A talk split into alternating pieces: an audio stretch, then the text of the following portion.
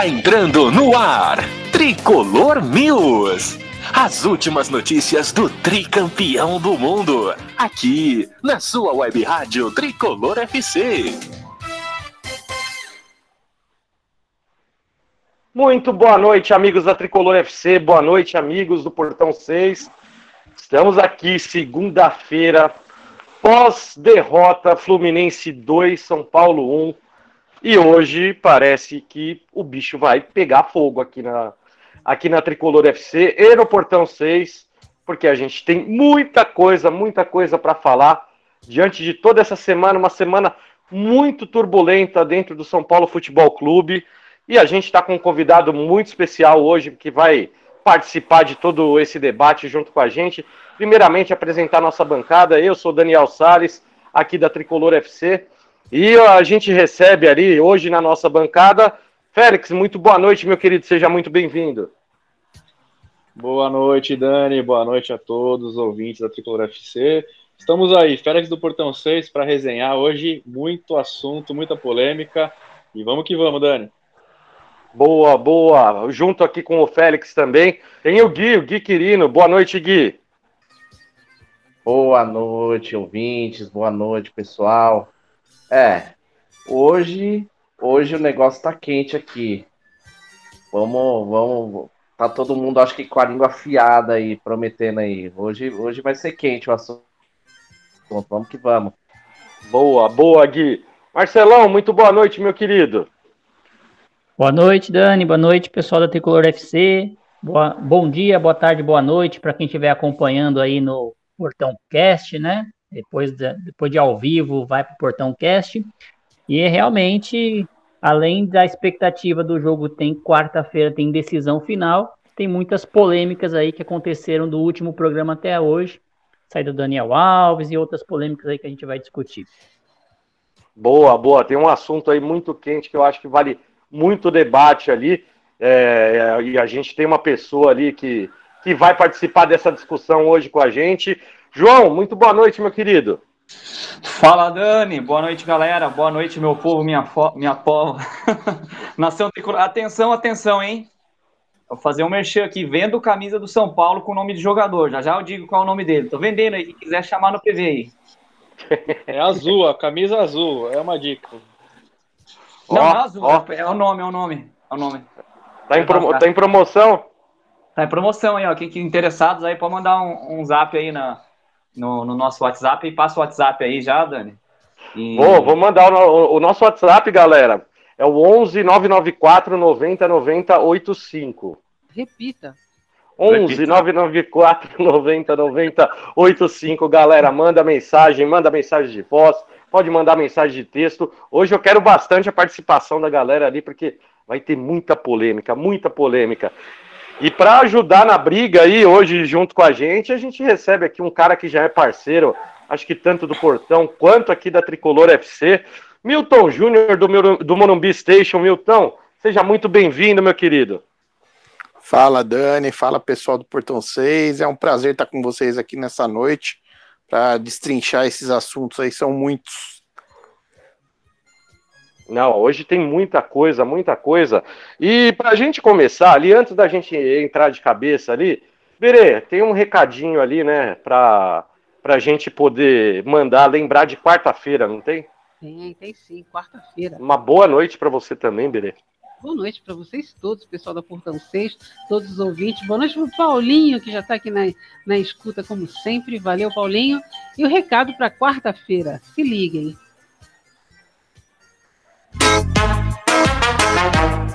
Berê, o que teremos na próxima quarta aqui na Tricolor FC? Copa do Brasil, quartas de final. No primeiro jogo, o Rigoni arrebentou, né, Lipe? E o melhor jogador de São Paulo na temporada é ele, Emiliano Rigoni. Que homem é Emiliano Rigoni? E que nesse jogo da volta, a gente ouça a dupla Hugo e Daniel repetindo essa dobradinha. Rigoni vai sair na cara, vai sair o gol, vai sair o gol, vai sair o gol! Gol! Do São Paulo! Quarta, a partir das 21 horas. Fortaleza! São Paulo! Aqui, na Tricolor FC. É, isso aí, galera. Quarta-feira, jogo de volta, jogo decisivo entre São Paulo e Fortaleza. A gente vai falar um pouquinho depois disso. Mas para começar hoje, né, o nosso debate, é, eu queria começar ali primeiramente com o jogo Fluminense 2, São Paulo 1. Que partida sofrível do São Paulo, considerando duas semanas ali de treino praticamente, o Marcelo. Vou começar com você é, esse debate. O, o São Paulo fez um primeiro tempo ali, né, contra o Fluminense, onde até esboçou no comecinho ali um pouquinho de marcação-pressão.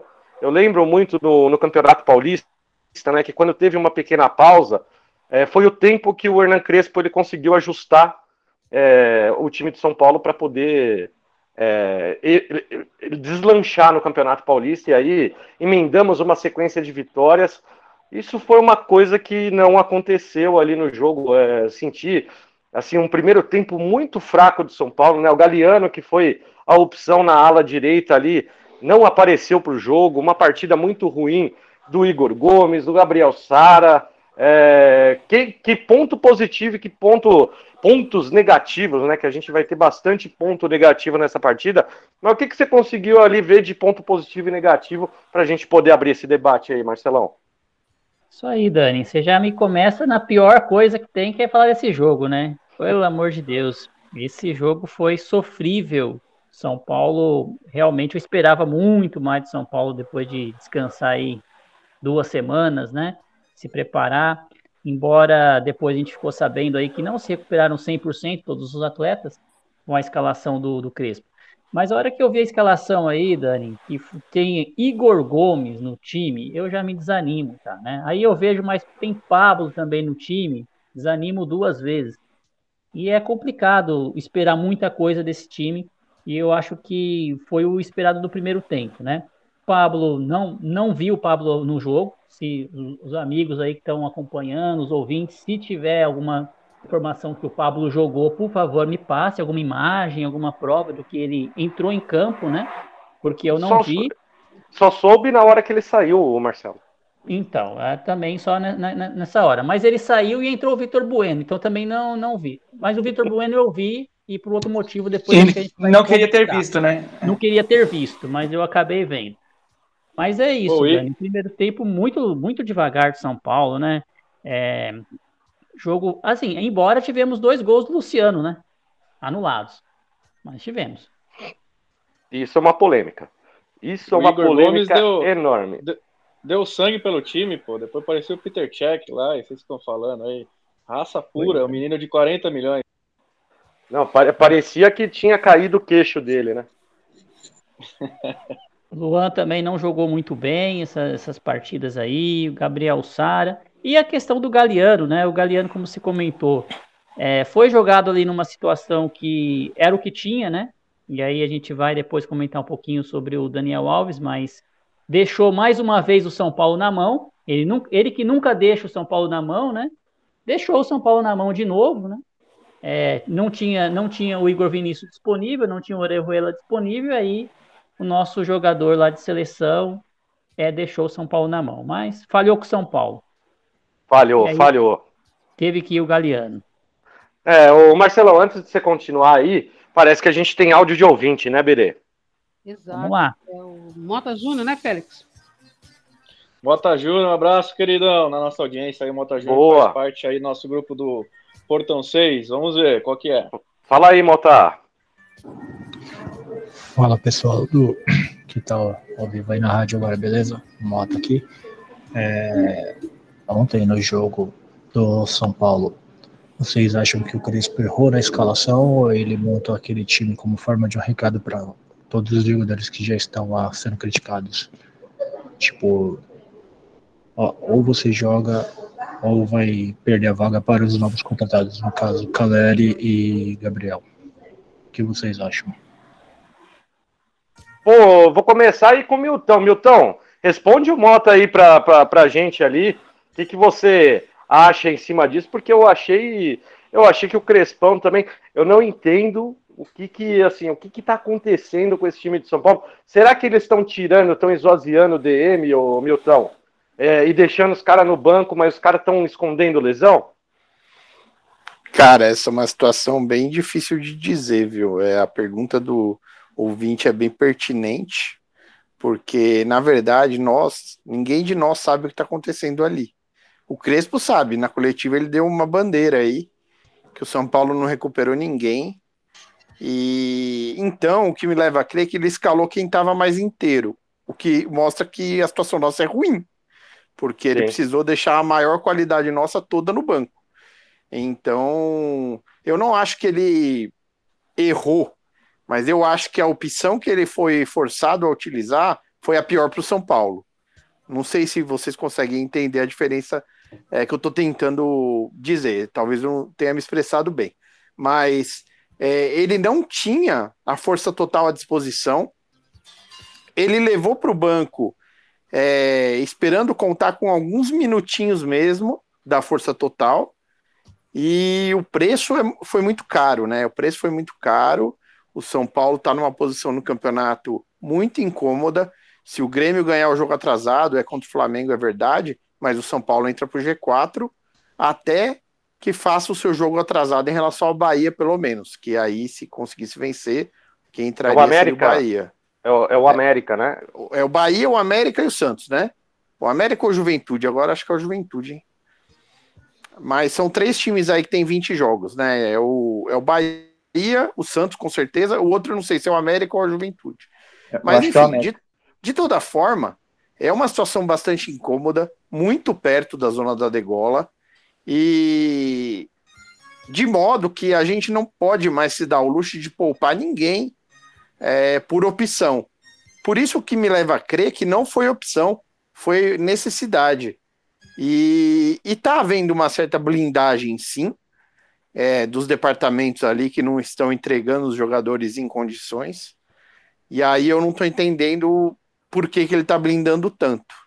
Ele quer evitar um atrito com o clube, mas ele saiba que na primeira oportunidade o clube chuta ele, como sempre faz com todo mundo. Então ele não devia blindar ninguém, não. Ele devia vir para a imprensa e falar: Ó, estamos com um problema nesse departamento aqui, nesse, nesse ali, que a expectativa é sempre uma e entregam com mais demora o jogador. Então eu acho que a gente tem um problema interno aí. E também não me espantaria se estiver havendo um processo de fritura para que o Rogério Ceni volte. Porque, Rapaz. porque essa diretoria ela não tem muita medida Bom, do, do, que, do que gostaria é, de fazer para cair nas graças do povo e enfiar a goela abaixo da nação a reeleição, que é algo que eles querem mexer no estatuto para emplacar. Então, então eu, se fosse o Crespo, que tem muito crédito, o Crespo tem muito crédito. Se eu fosse ele, eu jogava aberto para a torcida e se os dirigentes não gostarem, problema deles. E Só de pegando novo o Rogério, e de novo o. Rogério por, por, por motivo de eleição, né? Lembrando que a primeira vez que ele chegou no São Paulo eh, contou muito para a eleição do Leco, né? É, dessa vez não é propriamente para eleição. Para o ano que vem está prevista uma revisão estatutária para mudar algumas regras. É, dentro dessa revisão estatutária cabe tudo. Tudo que você quiser modernizar no clube você pode propor nessa revisão. Na verdade, tudo leva a crer que todos os movimentos, inclusive essa postura populista da gestão, é para montar um, um Midas, né, um, um Sassamutema, e, e fazer a torcida tá tão contente com a figura presidencial que vai topar sem maiores debates é, que a reeleição volte a ser possível como foi antigamente, né? E, e atualmente não é. Então eu acho que o São Paulo fica um pouquinho refém dessas questões. É algo assim que vai passar porque eles têm 70% do conselho. Então, desde já a gente sabe que se eles quiserem colocar na pauta, vai passar. Só que eles querem que passe sendo popular. Então, não me espantaria eles tentarem ter a força máxima de popularidade. E, e outra, né? O Crespo, ele talvez, talvez seja mais caro para o São Paulo do que possa ser o Rogério. E aí entra a questão também de que o clube enfrenta problemas financeiros e quanto mais você conseguir enxugar, para a parte financeira é melhor. Então, eu temo pelo jogo contra o Fortaleza, porque vai cair nas costas do Crespo. Uma eventual não classificação. Ô, ô, Milton, e eu acho errado. Eu acho que o Crespo mostrou qualidade para ficar. Você está falando aí, eu concordo com essa questão da postura da diretoria, né? Mas você acha que. Porque se o Crespo cai, eu acho que o Murici sai também. E e eu acho que o Murici é muito importante aí para a diretoria, para essa gestão do Casares, a visão do Murici, todo o ídolo que ele é, né? E eu Uhum. acho que o, que o Murici está avalizando o trabalho do Crespo aí. Uma eventual Eu ta- queda do, do, Muricy- do, do Crespo vai, conse- consequentemente, cair uma queda do, do Murici também. E- então, acham? pode Eu- eu ser, concordo. pode ser, só que você tem que lembrar que a relação Murici Rogério é a melhor possível. Exatamente. O- o- Se o for Muricy- qualquer outro, sim. Isso, exatamente, porque o Murici ele admira demais o jeito que o Rogério Ceni sempre se dedicou ao trabalho. Então eu não acho que ele iria embora se o técnico fosse o Rogério. Se fosse outro, provavelmente sim. Eu vou discordar de Rapaz. vocês. Vou discordar. Eu acho que quem tá ficando de saco cheio é o Crespo, cara. Eu sinto isso. Eu sinto que o Crespo tá ficando de saco cheio com o São Paulo, cara. Não sei. Tem essa impressão. D- Dando um passinho para trás, né? O, Mota levantou essa questão porque acredito que a maioria dos São Paulinos, né? é, A hora que saiu a escalação, é, todo mundo estranhou, né? Falou, mas o que será que está acontecendo, né? Será que o São Paulo vai dar um all-in na Copa do Brasil? Tá poupando ali para jogar com em tese com o time mais forte fisicamente, tecnicamente na quarta? Será que, como o Mota levantou, ele está colocando os renegados? Falou, ó, sub, no subjetivo, a chance de vocês, hoje é o jogo, vai, porque os caras estão chegando, estão pedindo passagem, e eu não vou colocar direto, não vou colocar pelo nome, mas não entregou, vai sair. Também é uma outra, né? E aí tem essa tese também que o Milton levantou. Então a mesa aí, o pessoal que está participando também, os ouvintes, é, qual conspiração aí, qual é a tese que, que vocês acham é, mais lúcida? Ou a gente, torcedor, fica inventando um monte de teoria e na prática realmente não tem nada a ver? Ô, Félix, eu acho que ainda a gente tem, tem que colocar é, uma coisa ali é, em debate também, porque o São Paulo ele tá aí sofrendo é, horrores com, com o tanto de ação que está explodindo. Tem um monte de bomba explodindo ali no, no, no, no colo ali da diretoria do São Paulo. Foi uma coisa tratada de anos e anos que a gente vem, vem brigando ali. Aliás, ó, aqui estamos reunidos. Tricolor vai ter FC. uma bomba nuclear, Dani, para explodir nos próximos momentos aí, tá? Bomba Exato. nuclear. aí. uma bomba nuclear. Porque você pega aqui, ó, Morumbi Station, a Tricolor FC e o Portão 6 são alguns dos poucos canais que vem falando desde a época da gestão Leco sobre questão da, da gestão temerária, né? O quanto que o clube se endivida para tentar contratações populistas sem se preocupar em como é que vai pagar. E aí, agora, é, vamos até aproveitar e falar um pouquinho a respeito ali do, desse caso ali, Marcelo, que é o caso do Daniel Alves, né? Na segunda-feira passada, a gente levantou a a gente levantou essa, esse assunto, né? E aí, na hora que a gente levantou esse assunto, acho que a maioria aqui de, é, de nós comentamos a respeito ali que ninguém imaginava que o Daniel Alves ia terminar o, o contrato dele com São Paulo, terminar a passagem dele até o final de 2022. E qual que é o maior problema que está que tá se juntando agora?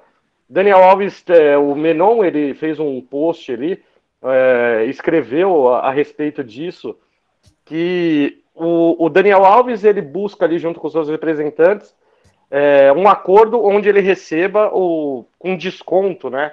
Ele encerra o vínculo dele com São Paulo, mas ele quer receber é, proporcional até o final do, do contrato dele, né? Então ele quer receber, ele aceita é, é, fazer desconto ali do, do- dos valores, mas ele quer receber até o final de 2022. São Paulo, por Isso é outro amor. lado, você viu, né? É. É, e o São Paulo, por outro lado, ele entende que encerrou o vínculo, não, daqui para frente eu não devo mais nada. E é até engraçado, porque, é, o, por exemplo, o caso Jusilei é, um, é, é- é muito claro né, o que aconteceu com São Paulo. São Paulo fez um contrato de cinco anos com o Jusilei, E não, e no acordo que ele fez, São Paulo tinha luvas para pagar, pagava mais o teto salarial. Hoje, na faixa de 250 mil reais por mês até 2024, 2024, o São Paulo vai pagar por, por essa conta aí do Jusilei. É, e aí, com isso, vai prolongar também ali o, o, o Hernanes, vai receber até 2023 boa parte ali dos salários dele. Então, São Paulo empurrando, empurrando, empurrando esse monte de dívida. O contrato do Daniel Alves até o final dele, de 2022, ele gira ali entre o que o São Paulo deve e o valor que, que ele tem estipulado de contrato é mais de 40 milhões de reais. Ô, Dani, então, eu, só, eu queria só colocar não. uma observação nessa, nessas contas aí, né? Depois a gente abrir aí para o pessoal falar do, do Daniel Alves. Mas eu acho que está havendo um equívoco aí com, quando a gente diz que ele quer receber e não jogar. Na verdade, o que ele está querendo, o São Paulo quer pagar o que está devendo para ele até 2025, né, em quatro anos. E é óbvio que uma vez ele rescindir o contrato, ele não vai receber mais salário, né? Isso aí não precisa nem. Mas o que talvez os representantes do atleta estão querendo é que o São Paulo tenha até só até 2022 para pagar tudo o que deve para o jogador. Então não significa que ele vai receber um, sem jogar, ele vai receber os 16, né? É um acordo, né? O Paulo está devendo, mais algum valor aí, não sei, de, de, rescisão amigável, né? E não vai ser os 40 milhões, mas também não vai ser zero. E aí, esse valor parcelado em um ano e meio de, de, de parcelas. Isso o São Paulo não tem condições de pagar, né? Então é isso que talvez esteja é, impactando aí. São Paulo quer pagar em 2025 e ele quer receber até 2022. Mas, Mas Marcelo, não, você viu isso publicado valor. por alguém ou você deduziu? Não, eu estou deduzindo isso porque eu vi primeiro que tinha que ele que tem que receber 48 parcelas, né? Eu acho que eu vi isso no, no, no Twitter, que, ele, que o São Paulo quer pagar em 48 parcelas os 16 milhões, o contrato encerrando o contrato. E depois eu vi do, do blog aí do Menon também que ele queria receber é, até 2022. Isso realmente eu acho que não é dessa forma que, que ele vai receber um milhão, imagine, um milhão e meio por mês até 2022 sem jogar. Isso então, é. Receber, é receber sem prestar serviço não existe. Não existe. Não né? existe. Se ele quer até receber até o final do tá contrato, ele vai, né? ele fica com um vínculo treinando em Cutia. Ele vai rescindir e vai jogar contra o clube. Aí ele exatamente, vai clube, exatamente. Ele vai do São Paulo. Ele vai receber não, do São Paulo talvez o atraso, né? E digo mais, e digo mais. O daqui para trás não se discute. O clube deve, ok? Todo mundo tá de acordo. Sim. Unanimidade. O clube deve tem que Sim. pagar. Só que é o seguinte: o Daniel Alves tem interesse de ir para a Copa do Mundo, não tem? Para ir para a Copa do Mundo, ele só, ele só tem uma possibilidade, que é estar jogando. Se ele quer, estar, se ele quer jogar, ele tem que em 10 dias ter um, um vínculo com uma outra equipe para poder mostrar o futebol dele. Isso vale dinheiro. Esse interesse dele vale dinheiro. Então Sim. ele que deu um desconto sobre o, o que se deve daqui para trás, que não se discute que é devido. Mas tem algum valor o São Paulo liberá-lo agora para ele? Então ele que não queira que o São Paulo seja otário nessa história e só ele se dê bem. A gente já foi otário por muito tempo, aguentando ele e a postura ridícula dele. Ô, meu, Exatamente, viu? Ó, ele, ele, que, é, ele que fique mais, eu, mais, mais honesto vou, na negociação. Eu vou, eu vou incluir uma pergunta aí para você, Félix. E eu quero que os outros respondam também. O Daniel Alves superou o Ricardinho no tamanho da decepção? Ah, para mim, fácil. Fácil, porque o Ricardinho nunca declarou ser São Paulino, não chegou com uma festa gigantesca, não declarou que era mais um torcedor em campo, enfim. Só uma ressalva é. que o Milton falou, a única preocupação é ele acionar a FIFA, né, pelo atraso de salário. Não, mas aí ele tá no direito dele, Félix. Se ele sim, fizer sim. isso, ele, ele, estaria, ele estaria. Só que ele sabe que se ele fizer isso, isso implica uma demora que não atende ele em 10 dias. Isso implica ele eventualmente não ter nada daqui para frente. Ele só o daqui para trás que é justo. Então, ele está jogando com a inocência do, dos nossos dirigentes, entendeu? Ele está com isso nessa Eu acho que. Eu acho Só que, que ele, uma, ele, vai se dar uma, mal. Uma retória jurídica e o São Paulo, a força dele é isso. O Daniel sempre foi um, um cara que pensou muito individualmente, né, nos recordes e tal, Olimpíadas já, já mostra isso, e, e ele deve ter conversado com o Tite na época ali de, de seleção, né, na, na, temporada aqui da, da semana passada, Nessa e convocação. o foco com certeza é, é nessa última, e já vem conversando, né, e com certeza ele não vai abrir mão de uma possível convocação e, e da ida, né? Pois é. E essa, como Pois você é, disse, então. esse é o argumento do São Paulo. Vamos negociar. Pois é, e se Não isso tem um valor para ele, se isso tem um valor para ele, ele não pode que esse valor na, na mesa de negociação seja equivalente a zero. Você entendeu? É, é uma coisa óbvia da boa fé da negociação. As duas partes têm interesse, cada um cede um pouquinho. E, e outra coisa também, outra coisa também, ô Milton, é, é a questão assim, ó, vai ter três jogos da seleção em outubro, se eu não me engano, e dois em novembro. Né? Uhum. É, o, o Tite não vai convocar jogador parado. Boa, por, por mais ali que ele tenha uma ótima relação ali com o, é, com o Daniel Alves, eu duvido ali que o o Daniel Alves treinando em separado, ele vai ser o queridinho e vai ser convocado.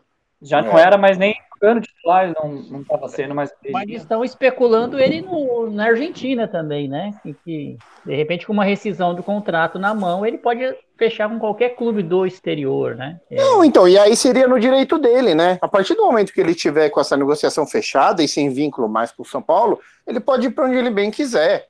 É o direito dele, como cidadão, como trabalhador. Mas a questão que, que se coloca é, nesse momento, ele não pode achar que, que ele não tem que ceder algo para ter o que ele quer. Porque o que ele Sim. quer tem valor econômico para ele. Ele vai receber salário para onde ele for, e luvas, provavelmente. Então, é, é uma questão de, de boa fé de negociação, entendeu? Você não senta numa mesa de negociação sem boa fé hoje. A não ser que você está tratando com gente despreparada. Mas eu acho que nesse caso aí, o tiro vai sair pela culatra. Porque quem está forçando a barra é ele. Quem não se representou é ele. Então o São Paulo está confortável. A, a data joga a favor do São Paulo.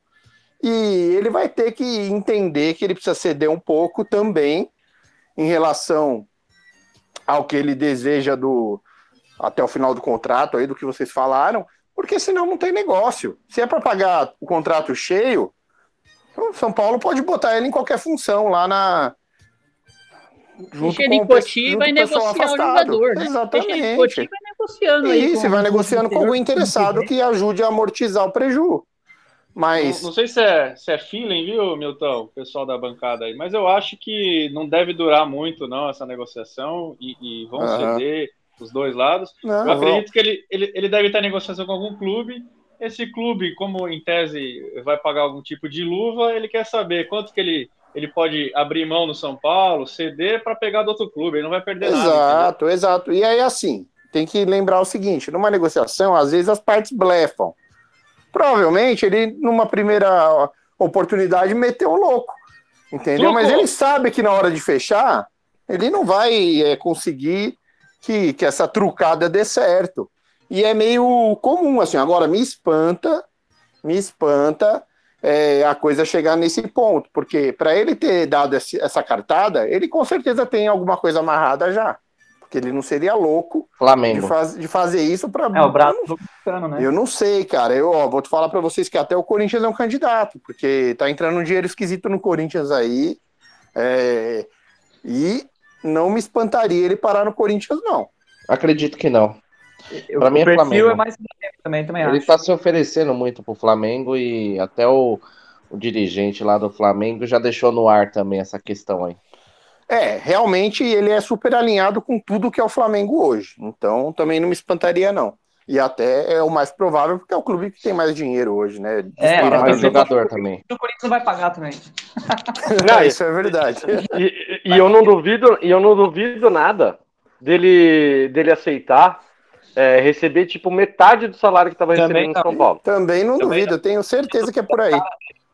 E Até jurava- porque ele não vale mais do que valia Mas, mas aí, mas aí, aí, mas aí a gente tem que colocar uma coisa também. Ele- Quem foi dele otário não de prometer um milhão e meio para ele e foi irresponsável foi a gestão anterior, Sim. né? É, aí se, se oferecendo um contrato muito bom para ele e agora ele aceitar metade de outro lugar, agora ele só vai estar aceitando algo que é dentro da realidade do futebol brasileiro. Enquanto que com o São Paulo ele tinha aceitado o que os caras fizeram para cair nas graças do torcedor. Então, então assim, aí já não seria cu- culpa dele aceitar receber metade de outro lugar. Pra época ele era popstar, cara. Pra, pra época, acho que até fazia mais sentido. Hoje em dia não faz o mínimo sentido ele pediu isso. Não, Verdade. eu entendo, mas é, uma, é um valor que no futebol brasileiro ele não, não tem como ser viável, entendeu? Não tem como ser viável. E até lembrando do que vocês falaram do caso Ricardinho, o Ricardinho não deu certo no São Paulo, não só por conta dele. O Ricardinho sempre foi um cara meio corretão, assim, meio caxias, sabe? Um, um cara super. é, Rogério Ceni tem parcela nisso também. é, é, mas é o que aconteceu quando o Ricardinho chegou. Ele, o, o Ricardinho teve problema com o elenco, porque o elenco falou, pô, esse cara tá ganhando muito. Tanto que tinha a célebre história, quem viveu lembra, que falavam, toca por duzentinhos, toca por duzentinhos. Porque o cara tinha vindo ganhando, ganhando 200 mil dólares. E o elenco Lembro ficou bem. E o elenco Verdade. ficou puto. Então, quer dizer, não, foi, não partiu só dele não dar certo. Não casou por uma série de fatores. Já o caso do Daniel, na minha opinião, quem nunca se dedicou de corpo e alma foi ele. E não importa que Sim. ele corria no treino, que no treino ele era o cara mais que movimentava e tal. Dedicado, Porque, né? porque se você se dedicar não é só fisicamente, entendeu? Animicamente, com a sua postura, com o que você fala, você pode contribuir ou você pode desagregar. E ele só desagregou desde que chegou.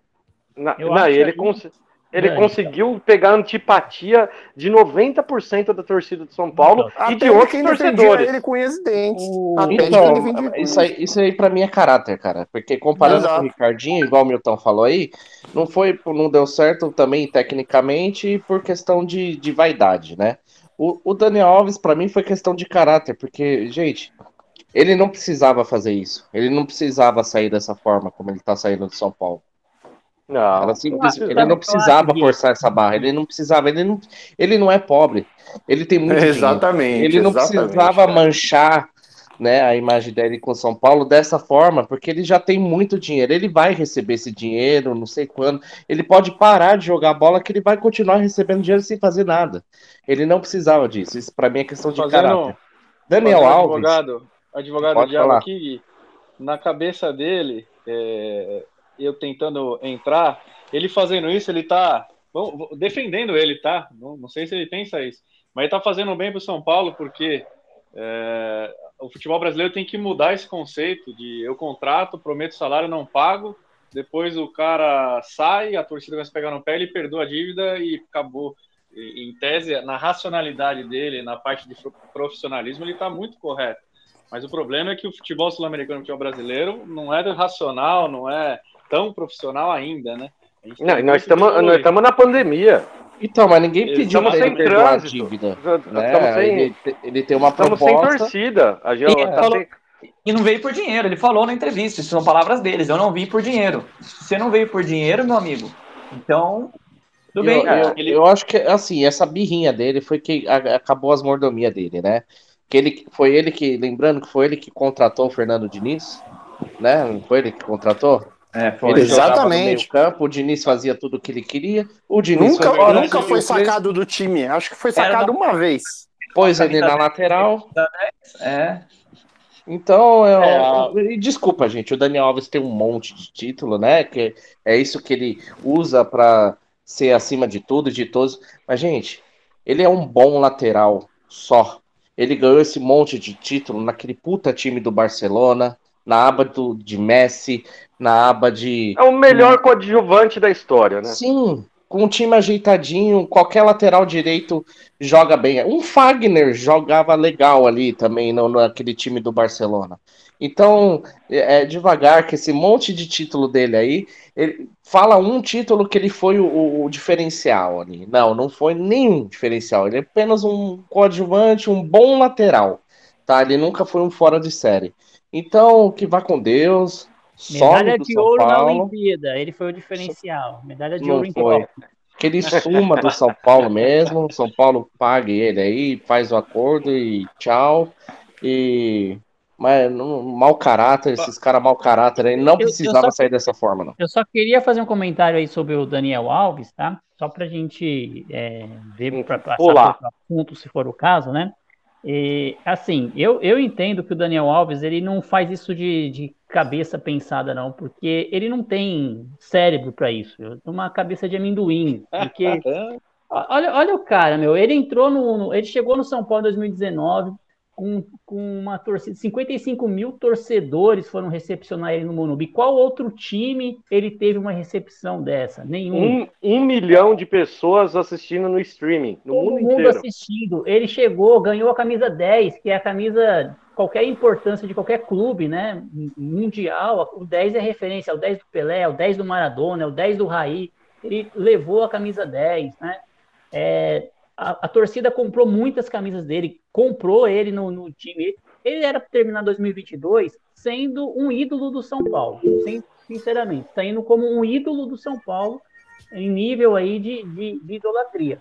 Mas agora ele sai e jogou a carreira dele no lixo, na minha visão. A visão que a gente. Não, tem... eu, eu acho, Marcelo, que é, só, só essas... Eu acho que ele sai menor do que ele entrou no São Paulo. Ele sai menor pro ele mundo. Sai, com certeza, com certeza. Sem dúvida sai menor, sem dúvida sai menor. Agora, é, a decepção é grande justamente pela grandiosidade que ele construiu na carreira dele. O que, que a gente esperava de um jogador como ele? Não era que fosse o, o nosso 10. A gente esperava comprometimento, valores. É, um agregador. Pra, um agregador, exatamente, um agregador para conduzir nossa molecada, para fazer crescer nossa molecada. A gente nunca imaginou que seria um cara que se comportaria como um, um boy é, aos 40 anos, entendeu? Então, é, a é muito grande. É, a história da carreira dele, ele vai continuar tendo uma carreira bonita lá no final, quando ele, quando ele encerrar, vai ser festejado, mas não aqui, não por nós. E eu acho que ele deixou passar uma oportunidade de ser querido na terra dele. Porque eu tenho muitas dúvidas se ele vai conseguir isso ainda. A torcida Cara... do Bahia não quer ele, não, viu? Eu, eu acompanhei o, os tweets lá, e aí muita gente falando: ah, vem terminar no Bahia, vem terminar a carreira no Bahia. maior parte da torcida do Bahia. Eu conheço vários flamenguistas, ninguém quer ele, tá? Se é o, o Flamengo, pode até querer ele, mas a torcida do Flamengo não quer ele lá, não. Mas ninguém quer, ninguém Mas vai querer querer esse quer. cara. Ninguém vai querer um cara desse. Cara, pegando a, a- a mídia São Paulina aí, né? O único que defendeu, assim, o Daniel, que, que pelo menos eu, eu tive acesso foi o Vitor Bini, né? O único que, que falou que, que a torcida não entendeu, que ele tinha um time fraco, que na verdade ele fazia parte é, dessa engrenagem e que graças a ele o Sara cresceu muito, o Brenner, enfim. E falou também que é, a, a, mídia esportiva ajudou a queimar ele com a torcida porque ele fazia jogos. Eu estou só trazendo que ele, os Sim. argumentos dele que eu discordo, né? É, em muitos jogos que ele foi bem, a mídia condenava que ele jogou mal. Isso foi uma fritura. E ele, como é muito egocêntrico, é, ele não, não aguentou e acabou estourando. Se você for É. ver rapidamente, né? Ele, chega com a 10 e o São Paulo contrata o Rofran. Então ele não veio para ser lateral, ele veio para ser meia, né? Ele veio para jogar e acreditava é, que conseguiria, mas infelizmente ele não conseguiu nem ser um meia criativo e ele tinha bons números de segundo volante, né? Mas é, por, um, por um todo também não pelo valor, né? Você pega lá quem que É, mais no exato. Palmeiras? É o Dudu, Uhum. Dudu resolve lá. Quem em tese está ganhando mais no Atlético é. o Hulk, o Hulk está resolvendo. Quem ganha. então Exatamente esse o ponto. Exatamente Ó, isso. ma- mas, só pra gente encerrar esse assunto, caso não dê nada, nada, nada ali de, de acordo e ele tenha que ser reintegrado, vocês aceitam? Alguém aceita? Não. Não, nessa altura Não ele tem não vai clima, ser tem- reintegrado, viu? Eu acho tem impossível como, isso acontecer, cara. Tipo, impossível. tem Alguém vai pedir essa rescisão indireta. áudio, mas Não tem como Não, mas sabe por que ele. não também? Sabe por que não também? Vamos, vamos, né, vamos supor, Ele- né? Foi boa ele- pergunta até. Saiu. Não, porque assim, tecnicamente não é um cara que faz a diferença também pro meu time, então não quero, não gostaria não. Eu, eu não sei, se pegar o- os 20 clubes da Série A, qual time ele não seria é, titular na lateral direita? Sinceramente, talvez o Corinthians, pela imagem do Fagner. Meus amigos corintianos não querem ele de jeito nenhum. Então, talvez o Arana no Atlético. Na... O Arana é esquerda, né? Na O Arana é É, esquerdo. eu acho que É. o Palmeiras, eu acho que cabe ele ali, cara. Os palmeirenses que eu conheço são Cara, bem satisfeitos. Então, então assim. Pra mim ele tem cara de Inter, esses times aí. Hum. Mas, Inter não tem grana, jogaria mas não ali. tem grana, mas não tem grana para pagar. Então, mas É é, um time é que pe- talvez pegaria ele, um Inter, sabe? É, Talvez é, o eu Grêmio nessa situação da, Não, perto da exatamente. degola também. Não, gente, se ele for, ele vai pro Flamengo, pode escrever aí. Então, mas eu só levantei isso Boa. que a gente tá falando, ó, tecnicamente não tá agregando e tal, mas assim. Não, esse no São contexto, Paulo, né? Dentro, dentro do contexto que ele Exatamente, criou, é. né? Tanto- Ele tanto se tornou tá um problema, né?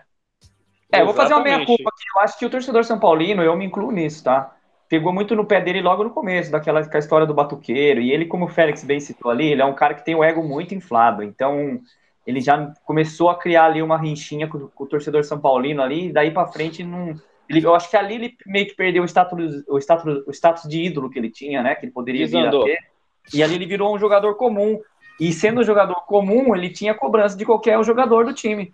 E, e eu acho que é ali que ele foi se desgastando também com o clube. Não, eu entendeu? discordo, cara, porque lembra quando ele apareceu lá, o pessoal começou a zoar, que ele tava batu... quando, quando o time vai bem, cara, o cara pode batucar, pode fu- fumar maconha lá, que ele fuma maconha lá com os... aquela foto Ô, que ele, outras pessoas fumando maconha, Bomba. maconha lá na, na mesa.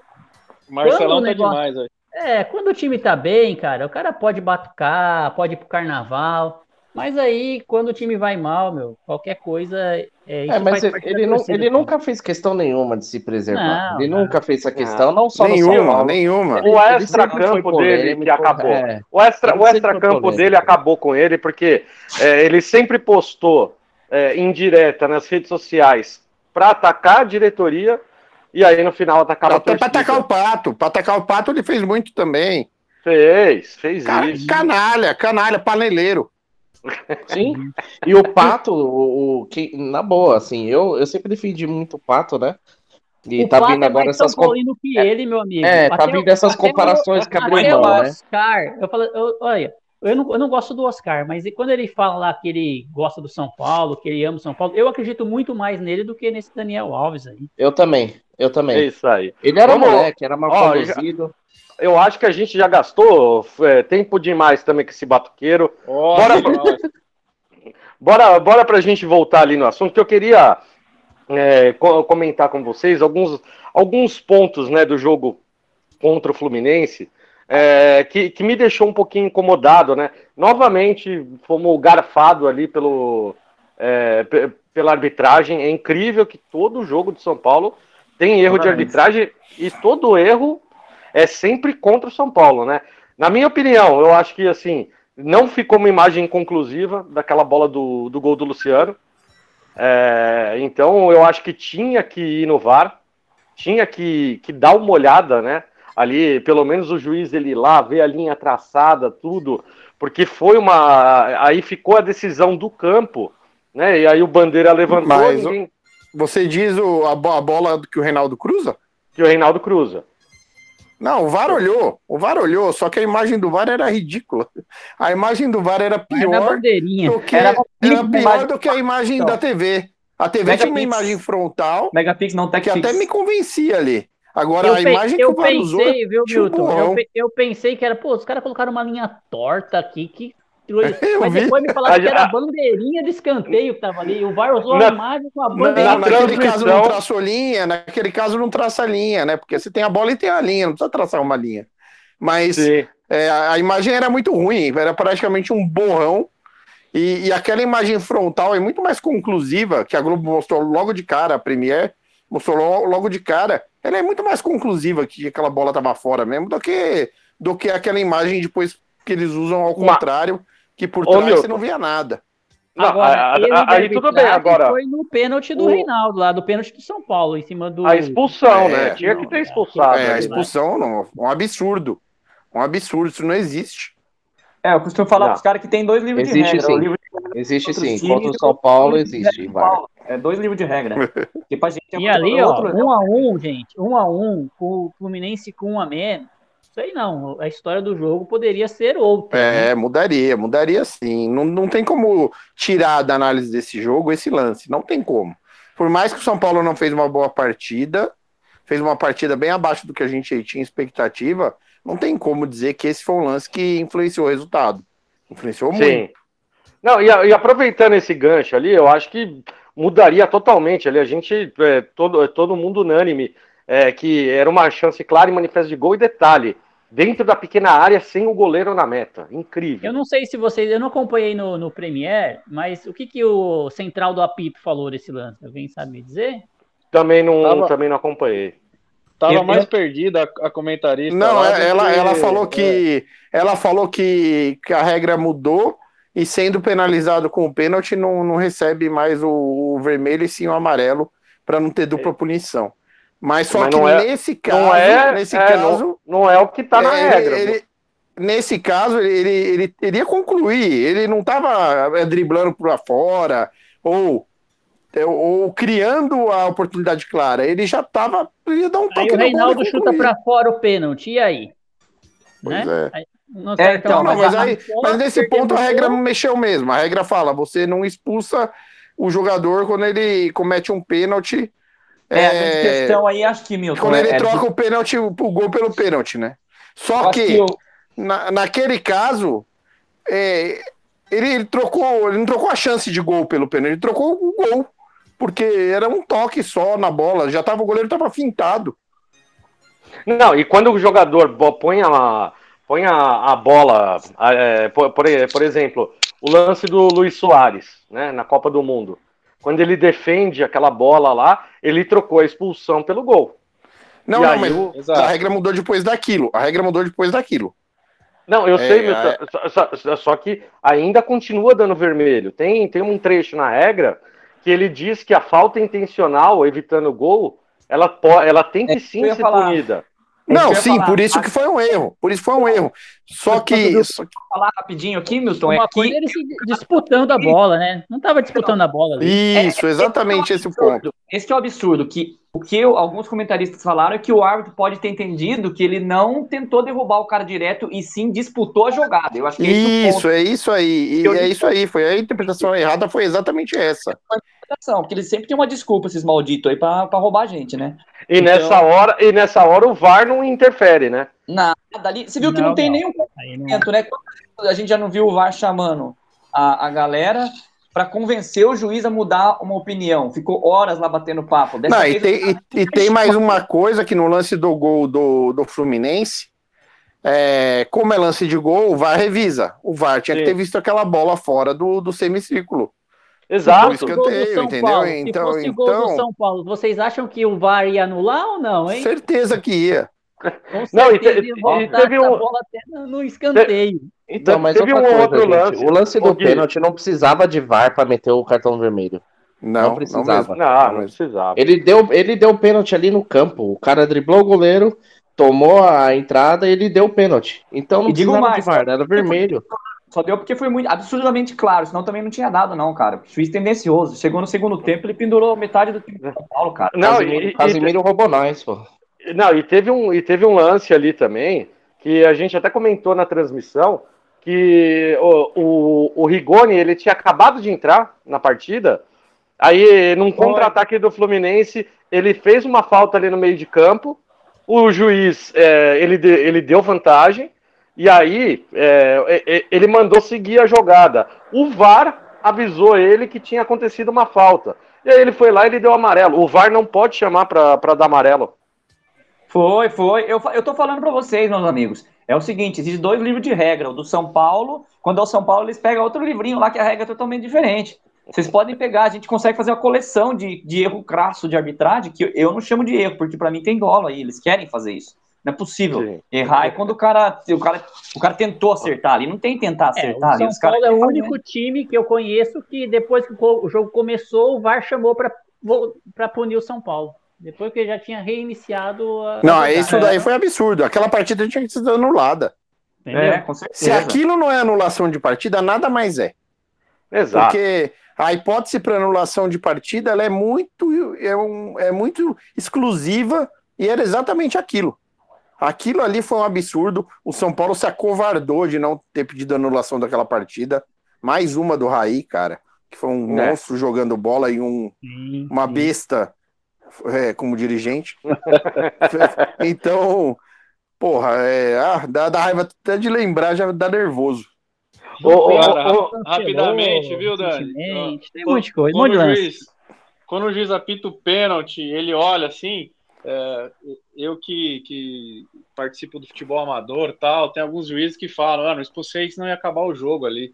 É, ia ficar muito difícil para outro time. Sabe essas coisas bem amadorzona? Dá, dá essa impressão. Sim. Ele foi, marcou, Sim. aí ele falou, putz, se eu expulsar, aí acabou. Aí São Paulo. Se eu expulsar, eu acabo com o jogo. É, o espetáculo, segue o jogo. Dá a impressão que aconteceu isso, não é possível. É. Mas ah, e, e isso numa era, isso numa era dessas apostas aí que qualquer um pode apostar, né? Vamos supor que um, que um árbitro no, num país chamado Tailândia vai apitar um jogo e ele fala, ó, oh, vou apitar esse jogo aqui, ele liga pro sogro dele e fala, ó, oh, faz uma fezinha aí, ó, acho que vai dar tal coisa, hein? É, pode ser que na Tailândia aconteça essas coisas de vez em quando. É. É, esses bets aí dão margem para muita coisa, entendeu? No Brasil, Aqui no Brasil não, que a gente é um país sério, né? Mas e na vamos, Tailândia pode acontecer. Ó, lembrando, lembrando que... É antes de apostarem contra esse time da Tailândia aí, então, né? Então, lembrando é, que, né? Quantos, eu acho que eu, eu esqueci o número, mas a maioria dos times do Brasileirão é patrocinado por site de, de aposta. Eu não é, tenho agora mais os números. Virou uma nova modalidade, né? É. Mas, mas vamos, vamos falar também de, de uma parte ali, é, da parte de dentro de campo. Eu, particularmente, eu gostei da estreia do Gabriel Neves. Eu queria que vocês falassem ali a respeito Sim. ali. É, foi, eu, eu vi que é um jogador, ainda falta ele conhecer um pouco melhor os jogadores, mas a partir do segundo tempo do São Paulo, é, foi uma coisa muito melhor ali que o primeiro tempo. Eu acho que é muito pela entrada do Gabriel Neves, o Nestor, né, conseguiu, conseguiu trabalhar melhor e mas como é que é assim, ó, quais, quais foram os pontos positivos? Eu acho que depois que entrou o Rigoni, o Benítez, é, o, o, e o próprio Gabriel Neves ali, eu acho que deu uma qualidade muito melhor de passe ali para o time de São Paulo e é, e eu queria que vocês comentassem, vamos falar especificamente do, do Gabriel Neves, porque é um jogador ali que a gente ainda conhece pouco ele, mas eu gostei ali da entrega dele. Sim. Eu vou te falar porque melhorou, né? Claro, não dá para falar de um time todo, né, bagunçado assim, mas eu gostei dele que ele buscava toda hora movimentação e jogava sempre para frente. O que estava acontecendo com o nosso volante Luan meu, eu ainda falei no, no, no, meio do jogo, eu falei, gente, avisa o Luan que, que, que o jogo é para frente, porque ele recebia a bola para trás, bola para trás. E o São Paulo tá com essa mania de voltar para trás. Ele é um, o Gabriel entrou muito bem, buscando a movimentação, correndo, leve, achei leve também, buscando sempre o passe, a tabela, jogando para frente. É, o que ajudou também foi a entrada do Nestor, que jogou muito bem a entrada do Nestor. Mas eu, eu gostei. Vamos ver com o time titular, né? O, Gabriel jogando mais, assim, mas ainda é cedo, mas eu acho que é muito promissor, sim, a, a, Mais 18 passagem. rodadas, Gui, que a gente tá esperando para ver o time titular. É, então. Aí vai voltar aquela coisa de, de, de departamento, vai voltar tudo de novo. Então, é aquela, né? Ele jogou Falando... com o Vitor Bueno no ataque. Vamos, vamos esquecer disso aí também, né? Falando do Neves, eu discordo um pouco. Eu achei que, que ele entrou, né? Já saiu o gol de, de escanteio logo no início. E o São Paulo foi meio no bumba meu boi, né? Ele correu bem, tentou se apresentar, mas ele estava perdidaço, perdidaço em entrosamento mesmo, né? Eu, eu tô é, com você, tô com você, Félix. Eu achei bem discreto. Né? Bem bumba meu boi, assim. Agora, é, o Nestor realmente fez uma partida assim. Se, for, se eu fosse escolher um, pelo tempo do Rigoni que foi pequeno, eu escolheria o Nestor, porque realmente uhum. ele abriu bastante o jogo, ele foi bem. O, o, Neves nem vou falar, eh, viu, Milton? A gente chama ele de Gabigode, tá? É, é o, o, famoso Gabigode. Ele também não, não tem crítica nenhuma e também não tem elogio Marcelão nenhum. Marcelão é muito ele, eu vou nessa linha também. Achei discreto, achei que como o time todo foi mal, seria injusto apontar qualquer dedo para ele. Então prefiro apontar para quem foi bem, que é o Nestor, e o Rigoni, né, mesmo jogando só um pouquinho, é qualidade. Ninguém tá defendendo o Vitor Bueno e o Volpe, gente. Vocês são, vocês são para, para. Então, mas o que eu quis dizer do Gabriel é que assim, ele entrou com outra postura. Eu via que ele estava perdido, mas ele ainda se movimenta. Eu vi que ele se movimentava muito e jogava para frente. Ele buscou sim, o jogo, né? É, ele buscou entendeu? o jogo. Então eu, eu vejo ainda um é, é, igual eu falei, é, é, promissor ainda, mas já vejo com bons olhos, assim. Não, ele não ah, foi é, bem mas e tal. o perfil, né, de jogador É uma característica diferente. Vai, ele já entra com outra postura, né? Entrou com outra postura no lugar do Igor Gomes. É natural, né? Até eu entrando Eu gostei muito da canelada aquele... Com outra postura. Uma canelada gringa legítima. Gostei. mas viu, minha avó já dizia, vassoura nova varre bem. Então vamos esperar o final do campeonato, tal, deixa ele entrosar, depois a gente faz uma análise mais, né, é, a primeira sim. impressão só. É. Não, Exatamente. É, eu acho que tem tempo ainda, agora eu não aguento mais esperar o Caleri, cara, sinceramente, não aguento mais. Não, esse daí tá, esse tá fazendo falta, viu? Nossa. Mas, é, ó, a, a gente falando nisso, e o Éder, Dani, e o Éder? Cara, não, inacreditável, porque eu, eu fiz um tweet ontem é, a respeito ali falando do William, do Éder e do Orejuela, né? Se você somar esses três jogadores, ele dá um Daniel Alves de salário. Ali. eu vi esse post, cara. Não, e, cara, tá, tá, dando dor de cabeça até agora, porque eu quitei. Depois que. É, eu não sei como é que foi Prefiro ali. Pagar esses três no, no, no DM do que o Daniel Alves. Não, exato, mas aí você vê que três jogadores, quatro jogadores, né? Que é somando junto com o Daniel Alves, o tanto que isso não onera na folha ali do não, clube. Não, mas vem cá, hoje o, o André Hernan e o Éder estaria em condições e foi opção do, do Exatamente. não Mas, mas, mas, você não, mas vocês não na... sentiram. Não, é isso que eu queria. É isso que eu queria, que eu queria comentar com vocês. É, depois das declarações do, do Crespo, que eu acho que o Crespo ele, ele pegou pesado ali na, na, na coletiva, ele disse que ali em 15 dias ali não conseguiu recuperar ninguém. Então, quer dizer, se ele fala que não conseguiu recuperar ninguém, quem estava no banco dele não estava 100%, como você tinha falado no começo, Milton. E aí, olha só o detalhe, né? É, logo depois, assim, hoje, né, o clima um pouquinho é, mais ameno ali, mas as críticas subindo o tom. Uhum. O, o, o André Hernan e o Plihal soltaram juntos, né? A informação ali que, que, que ele está 100% e está no auge da forma física. Não sei se isso foi uma indireta também ali pública, é, se não foi uma informação que saiu de dentro de São Paulo para querer. Ah, ele não está sendo escalado por opção, entendeu? É, assim, é, eu não sabia que o Plihal tinha publicado também. É, são dois jornalistas sérios e são dois jornalistas que têm um acesso hoje muito direto com o Belmonte. Vamos falar a verdade. Sim. Então, se eles se a informação chegou, veio da diretoria. Aí, meu amigo, não é que o jornalista, o jornalista está passando a informação que ele, que ele apurou. Mas vocês acreditam na diretoria? Eu não. Olha fritado. Não, então, é, é, mas exatamente por conta disso que, que, é, que a minha justificativa. Cara, ah, mas ele ainda não está pronto, ele está no DM. A mesma coisa o Orejuela. O William, coitado, sofreu uma lesão ali e foi, foi um negócio ali que teve que passar por, por procedimento cirúrgico. É, então, quer dizer, o, o Murici, no começo do ano, ele falou que tinha que ser muito certeiro nas contratações. São uhum. atletas que eles têm um salário altíssimo para o padrão brasileiro, né? E você vê o Éder, ele ganha na faixa de 600 conto ali por mês. No ano que vem, aumenta para 700. Nossa né? Senhora. É, um, assim, é um contrato. É, hoje, esses até os salários nessa faixa são de jogadores que decidem jogos. E a gente não tá. A gente não tem esses caras em campo. Esse é meu então, ponto ali. Não, então, e aí tem uma outra questão que eu acho que pode ter pegado, que é o seguinte: o fato do jogador estar tá à disposição e sem dor, não quer dizer que ele está bem fisicamente, entendeu? As últimas é. vezes que a gente viu o Éder em campo, ele parecia um pouquinho acima do peso. E talvez Sim. nessa daí ele tá perdendo também. a posição. Quanto tempo ele ficou se recuperando também? Tem isso também, tempo de jogo, né? Oito meses. É uma coisa, jogo é jogo. É, ele, ele, jogou, também, ele né? jogou bem, ele jogou bem no começo do. Jogou muito é, bem. Jogou no Paulista, no, jogou muito bem.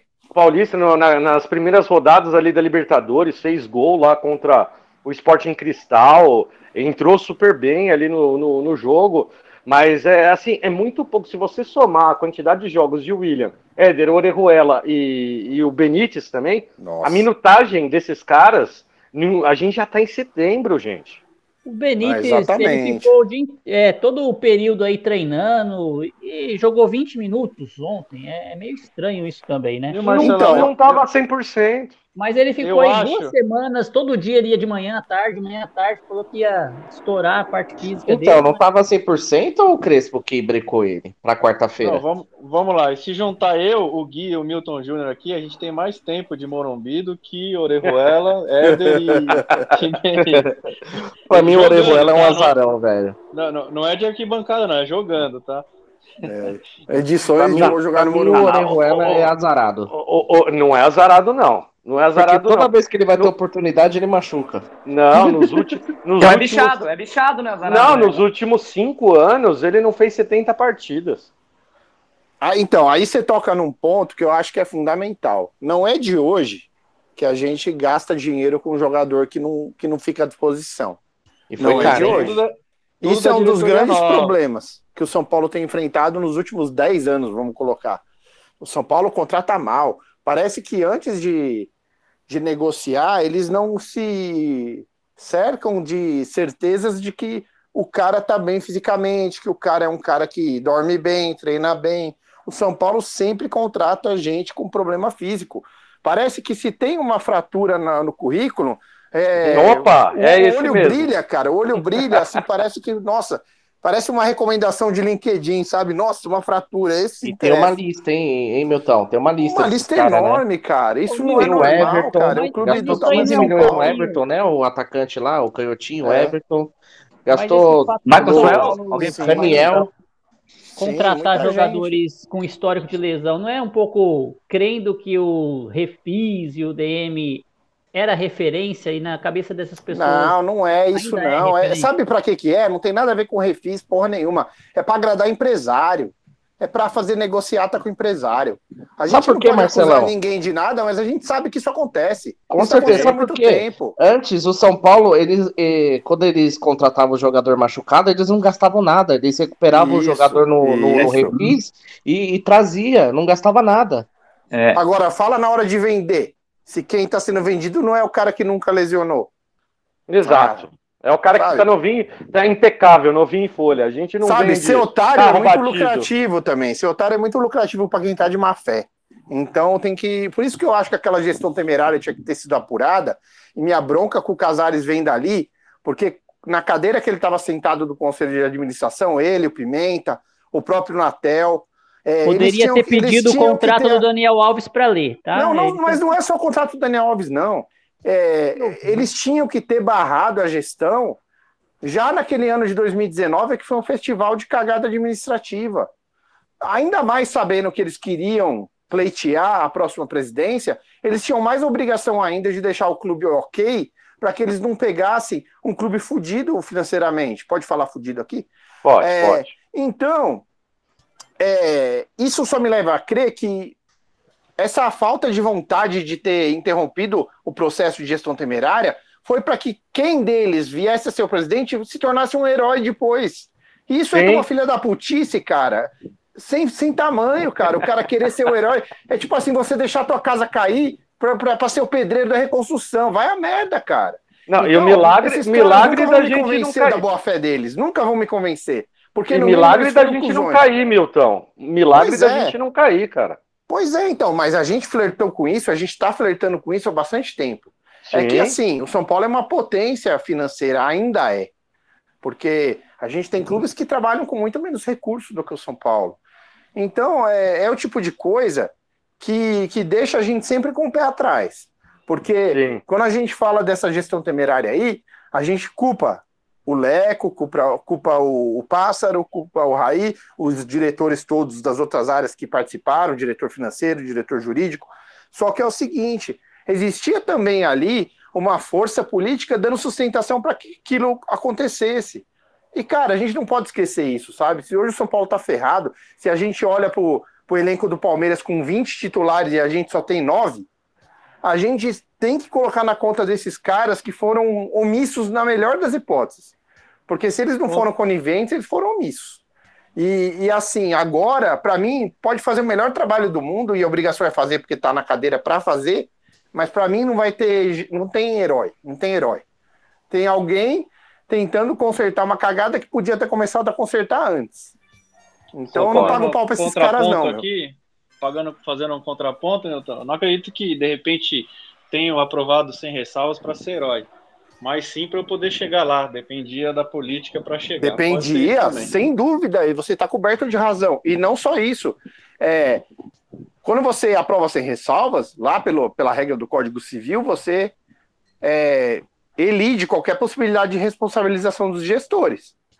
E, e, em- em contrapartida, se você aprovasse com ressalvas e o clube decidisse ingressar com uma ação para apurar e pedir a reparação do dano, os gestores iriam falar, mas a culpa não é só nossa, a culpa é de quem também estava nesse órgão aqui, neste outro órgão aqui, neste outro aqui. Ia sobrar para todo mundo, você entendeu? Aprovar sem ressalva foi bom para todo mundo. É lógico. foi com- ele- esses caras são um centrão de Brasília, entendeu? É, ficou bom para todo analogia. mundo. Boa Ficou bom analogia, pra todo mundo, entendeu? O si- Sensacional, o sistema é foda. O sistema é foda, parceiro. Já dizia Capitão Nascimento, é verdade. O sistema é foda, parceiro. É, meus amigos. Muito, Falando muito, de- demais. Falando de sistema, Dani, vamos aproveitar aí para jogar aqui a discussão das redes sociais, do Morumbi Tour, do sistema. Exato, exato, o, o, Félix. A gente precisa falar aqui também, né? é, principalmente a respeito de Thiago Volpe e Miranda, né? A torcida, cara, tá na bronca. O Volpe, assim, ele já vem ali. O, o problema do Volpe, na minha opinião, gente, é a questão assim: goleiro, ele tem que ter confiança. O Volpe, ele perdeu total a confiança.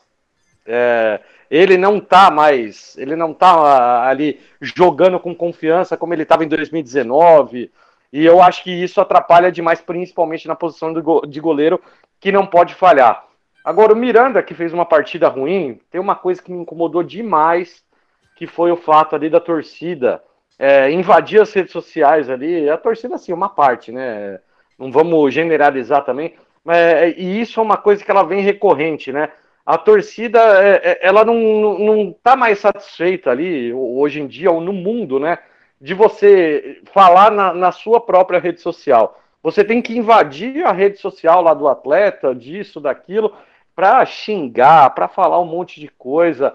E isso é uma coisa que me incomoda demais, porque eu acho que é, as pessoas é, não têm mais tolerância.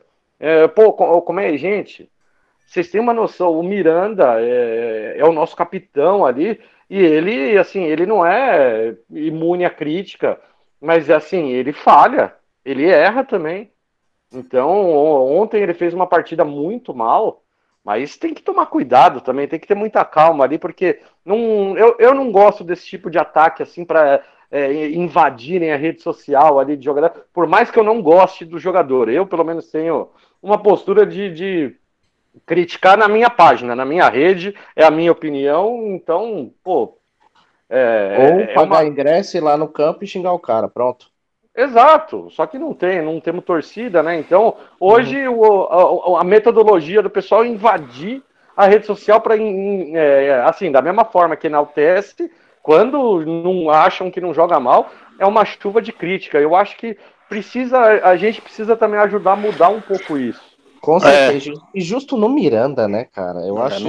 Isso é um absurdo, É um, cara. é um absurdo, cara. O Miranda pode. merece o respeito sempre. Aliás, essa coisa da rede social do- dos atletas vale pra babar o ovo também. Não tem que ir lá babar ovo de ninguém, não, meu. Sim. Esses caras são muito bem pagos pra fazer o trabalho deles. Ninguém tem que ficar lá babar ovo de jogador em rede social, sabe? Não, não é popstar. Quer seguir? Beleza, segue, vê o que o cara posta, dá uma curtidinha quando achar legal. Vai ficar babando ovo lá. Babação de ovo só, só estraga o profissional. Ô, E, ô, Milton, e muito pior ainda é xingar, né, cara? Entrar pra xingar, o cara tem família, tem familiar que segue ele, que tá lá. Cara, tem- as pessoas têm que coisa ter que eu acho noção, que sabe? jogador, jogador não deve responder torcedor em rede social, jamais. Também acho. Ignora, o cara vai Concordo. lá, põe um do milhão de comentários. Não, e, e tem outra, eu digo né? mais, é que hoje eles fazem business com a rede, né? Que nem tem essas É. ações do WhatsApp aí. Mas Começa deveria ter um perfil privado, sabe? Começa a trocar ideia, começa a agredir também. Ah, não sei o que, você é não sei o que. Cara, isso é ridículo. O jogador Não, e é outra, e, é, isso é muito nocivo, porque assim, é, muito disso também vai na conta do anonimato, que o cara vai lá xingar e ser estúpido com alguém porque não está identificado de verdade, né? E, e outra coisa é que é, é, é, é, um estreitamento que se o, se o atleta não tiver uma boa cabeça e tomar aquela pequena amostragem como a torcida do time que ele joga, é, a paz acabou, entendeu? Ele a paz vive, acabou. O povo, o povo que vai comentar em, em, em postagem de jogador é, é um povo geralmente que é muito, ou tá muito empolgado ou tá muito puto. Sim. Então, não é uma mediana de sensatez, assim. Então, o, o cara vai ter uma impressão muito errada. Ou ele vai achar que é um deus, ou ele vai achar que, tipo, ele não tem ninguém que gosta dele. E não é assim, sabe?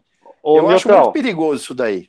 O Paulinho tá mandando aqui uma mensagem, tá dizendo ali que você foi perfeito ali na questão do conselho de administração, que por isso que o Casares não fez nada, porque aparentemente ele tem o rabo preso ali. Então, o pessoal tá participando aqui. Aliás, galera, quem quiser participar, não esqueça, 11 994 90 90 85. Manda mensagem pra gente, pode man- mandar mensagem de voz, pode mandar mensagem de texto, participem do debate aqui junto com a gente. Ô, É, Dani, tem como você Oi. dar aquela repetida aí pra nós? Opa, 11 994 90 90 85. Esse é o nosso WhatsApp. Participem aqui com a gente. É, Valeu, Paulinho. Paulinho, eu já encontrei ele lá no Morumbi. Cara legal. Gente boa, Eu- gente boa Eu vou demais. cancelar a página que eu abri do Dani Salles Mil Grau. Brincadeiras à parte. Eu, eu acho que as redes sociais hoje é um negócio molecada de cutia já, moleque com 14 anos já posta lá, com 16. Ah, com isso é 17. outra, isso é outra bobagem. Esses É, moleques a gente- posta que assinaram o contrato e a galera vai babar o ovo do menino. É, já Meu, em, em, em um, dois dias anos ali ganha 3 decisivos. de. Exatamente. É. Então, Pois é, e não, e é uma fase da vida, a gente já foi adolescente, a gente sabe que é, a gente é a fase que a gente mais faz bobagem, né? Então deixa eles fazerem a bobagem deles ain- ainda criando uma identidade, né? É, não tem por que já querer ter essa notoriedade assim, a não ser que seja um Neymar da vida que com 17 já decidia Libertadores. Aí tudo bem o cara querer ser Aí popstar. contrata um jogador, né, Milton? Aí o cara volta lá no, no WhatsApp do cara, no Twitter de dois, 2005, fala, olha, ele postou isso aqui contra fulano e tal. Embora. É. isso mesmo. É o Jetterson, Jetterson. Jetterson. É, Jetterson Jet que Gol, diga. Jet, Jet Gol. Ó, Você- ô, Milton, brincam, o, pessoal, o pessoal tá gostando aqui, Milton. O Christian tá, tá participando. O Christian, aliás, que é sócio lá do São Paulo, gente boa toda a vida. Christian, Então- Christian é meu padrinho de, de associado. Ele assinou minha ficha de associado lá de São Paulo. Muito ele. legal. Tá, tá participando aqui, tá dizendo que tá muito bom o programa. Ó, manda um áudio aí pra gente também, Cristian. Participa junto com a gente aí, pô. O debate tá bem legal aqui. É, perdão, Rodrigão, tinha te cortado aí, meu querido. Não, tranquilo, vamos que vamos. Ouvinte sempre com a preferência. Eu ia só brincar, né? Meu filho tá treinando aí na escolinha é, de futebol e tal. E o pessoal já perguntou, já falou pra mim, pô, não fica postando às vezes ele com a camisa do São Paulo. Imagina daqui uns 6, 7 anos, ele entra no outro Nossa. time aí, aí o pessoal vai Verdade. pegar, pode atrapalhar a carreira. Eu falei, porra, o moleque tem 4 Tem, anos. tem gente ignorante pra isso, viu, Félix? Você é louco, né, cara? Ó, Christian, Mas sabe que o- O, o. Christian, o Christian tá pedindo o, o, o zap, é o 11 994 90 90 85, Christian. Repita. 11 994 90 90 85. Pode mandar aí, manda um áudio, participa junto com a gente aí, Cristian. É muito bem-vindo sempre. Senhores, vamos. po- podemos, podemos pular essa parte ali para entrar numa discussão aqui que eu acho excelente por tudo que tem acontecido. É, nós tivemos aí um caso, né? O Marcão lá do Estádio 97, ele foi, ele citou ali no Twitter que ele foi marcado ali a respeito do Morumbi Tour, né? Um, pelo que se foi apurado, teve uma, uma mãe flamenguista que ela estava em São Paulo e aí o, o filho dela, torcedor do Colorado, estava com a camisa do Colorado, uma criança de seis anos, né? É, é, eles tentaram fazer o Morumbi Tour. E aí, na hora que foi que chegaram para fazer o Morumbi Tour, eles foram avisados de que a criança não poderia entrar com a camisa do Internacional. E, e, isso acabou ali gerando muita discussão. E como até esse momento, até o, pre, o presente momento, a gente não teve nenhum posicionamento da diretoria de São Paulo e nem do pessoal da Passaporte, é, um posicionamento oficial, então a gente fica com uma guerra de narrativas e aqui a gente vai trabalhar no campo da suposição, tá? Então não é, não é uma coisa ali. Aqui ninguém tem certeza de nada, a gente vai trabalhar apenas com suposição, tá, gente? A gente não sabe se as acusações da mãe estão corretas, se, se tudo que foi falado ali pelo pessoal, é, pessoas que trabalham ali na, é, na Passaporte FC é, teriam ali oferecido uma camisa, né, para a criança colocar por cima e a mãe e a criança não aceitaram e com isso acabaram não fazendo o Morumbi Tour.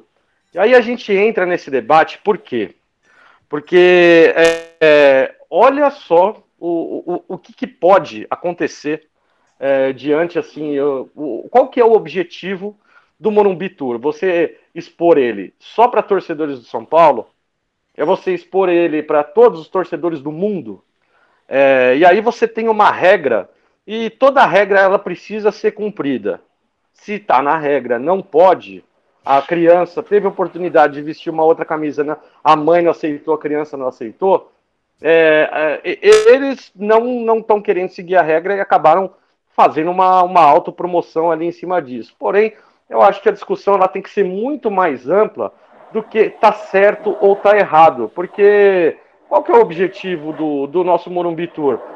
Você imagina o trauma que não poderia criar nessa criança, é, que não pode, que pode de repente ele criar. Essa criança com seis anos ela vai crescer a vida inteira odiando São Paulo é, sendo que num futuro próximo ela poderia virar ali, depois de fazer o tour, depois de conhecer um pouco a história de São Paulo, é, admirar o clube e até um possível sócio torcedor por ter um segundo time. Então eu queria, eu queria abrir, ampliar esse debate para a gente poder começar a falar sobre isso. E eu queria, Milton, você o convidado hoje, eu vou começar ali com você, mas eu quero ouvir todo mundo ali, porque eu acho que o, o, o, debate em cima sobre isso, ele tem que ser muito mais sobre cumprir ou não a regra e o quanto que a gente pode melhorar e evoluir. É, bom, abrindo esse debate, é, você já sabe, né? Essa é uma posição que eu até já externei. Eu acho que é, o cumprimento dessa regra, que eu acho que vale muito a pena discutir a regra, é, trouxe mais prejuízo para o São Paulo do que se tivesse sido entendido que uma criança de 7 anos não, não tá usando uma camisa de time para provocar ninguém, entendeu? Então, é, ainda que a, as informações sejam no sentido de que foi oferecido outra camisa, eu particularmente acho uma violência você exigir que alguém troque uma camiseta sendo uma criança. Vou ser muito honesto para vocês. Eu sei que eu sou é, minoria absoluta nessa posição. É, a maioria dos torcedores entende que, bom, regra é regra e um, abraço, paciência. É, eu penso que não é bem assim pelo seguinte: se fosse um Monubi Tour em dia de jogo, né, que é o conceito do match day e tal, e a gente hoje no Brasil trabalha com esse conceito de torcida única, eu acho que, ok, você tem que manter a regra vigente para o evento. Mas o Morumbi Tour, num dia que não é dia de jogo, para mim ele é um evento muito mais cultural do que um evento esportivo. Então eu acho que a regra precisa ser revista, porque eu acho que as crianças, elas não podem ser forçadas a nada, entendeu? Nada que a criança foi ao Morumbi, é provavelmente uma criança apaixonada por futebol, que tinha o sonho de estar ali naquele ambiente do estádio, que eu lembro a primeira vez que todos nós provavelmente estivemos, a primeira vez que eu fui eu me lembro muito bem, a primeira vez que eu passei na porta eu chorei, sem entrar, é, e eu tinha mais ou menos a idade dessa criança. Então, imagino a decepção para a criança. A criança não, não tem entendimento da situação para saber quem está certo, quem está errado. A criança Sobre é a menor das culpadas. É Exato. a menor culpada. Sob a ótica da criança, se você olhar a questão sob a ótica da criança, foi muito triste. Sob a ótica da criança. Sob a ótica da mãe da criança, pela, pelo que a gente sabe até aqui, é, ela também foi tão. É, intransigente, intransigente. Intransigente quanto o clube, exatamente, porque se houve ali a propositura de uma alternativa, talvez, é, se eu fosse o pai em questão, levando meu filho em algum estádio por aí pelo mundo, eu teria preferido ser maleável a perder o passeio, ainda que eu reclamasse depois na rede social. Mas é, a gente não sabe, como o Dani colocou lá no começo, é, se tudo que a gente leu até agora é verdade, porque tem a posição dela publicada na rede, mas não tem a posição da passaporte, não tem a posição do São Paulo, e é um absurdo que não tenha, nessa altura do campeonato, a posição do São Paulo e da passaporte publicada na rede. É, é, tanto o clube quanto a agência se defender através de informação para jornalistas amigos é uma piada, entendeu? Eles teriam que publicar, eles têm rede social para justamente publicar, comunicar com o seu público. Então Lembrando caberia ter ali um posicionamento deles. E o assunto Morumbi ficou no Trend Tropics do Twitter por dois dias. Esse assunto. Exatamente. Exatamente. E sobre um viés ruim, não sobre um Negativo. viés bom. Negativo. O que, o que mostra que nem todo engajamento, que depois vai para aquele ranking que o pessoal fica festejando, é positivo. Tem engajamento ruim também. Então, eu acho essa questão foi. Eu achei muito triste, muito triste, é, de verdade. Eu acho que lá no São Paulo tem uma regra que você não pode frequentar o clube com camisa de outros times. Mas eu acho que a regra que vale para o sócio dentro da área privativa do sócio não pode ser a mesma regra é, do estádio, que é um espaço aberto ao público. É, até porque para você promover pacificação social, para você incentivar os valores do esporte, você não tem que levar essas rivalidades a é, tão a ferro e fogo, é, principalmente quando envolve criança, sabe? A questão de envolver criança me pegou demais. A minha reação talvez tivesse sido até outra, se não fosse envolvendo uma criança. Mas, cara, quando envolve criança, a gente, o primeiro, o primeiro valor a ser defendido é o valor da criança. O valor Sim. da criança. Entendeu? Importa, importa, menos os pais da criança. Sim, e, a e, a inocência dela. Exato, exato, partindo exatamente desse ponto. E aí eu li muita gente falando assim: tá, mas e se a criança entra lá e o pai engraçadinho tira uma foto da criança fazendo um gesto feio? Falei, eu acho assim: quando há um excesso, você processa quem se cedeu e resolve em perdas e danos, entendeu? Eu acho que é dessa forma. É, até porque com a própria camisa do São Paulo dá para fazer muita bobagem dentro do Morumbi. Então, eu, é minha posição. Eu sei que, assim, eu, de tudo que eu li, a esmagadora maioria dos São Paulinos não concordam, acham que a regra é regra, a regra é boa. Eles acham que a regra é boa, eu não acho que a regra é boa. Mas aí agora eu vou ouvir vocês, porque provavelmente vocês também é, têm um entendimento mais no sentido da galera que que acha que foi uma boa solução adotada lá no caso. Milton, eu acho que você não é minoria, não. Quer dizer, não posso falar. Eu concordo 100% com você. Como você bem colocou, a gente está trabalhando com super, é, super, é, não é, cara, fugiu. Suposições, como Suposições. falou o Dani, né?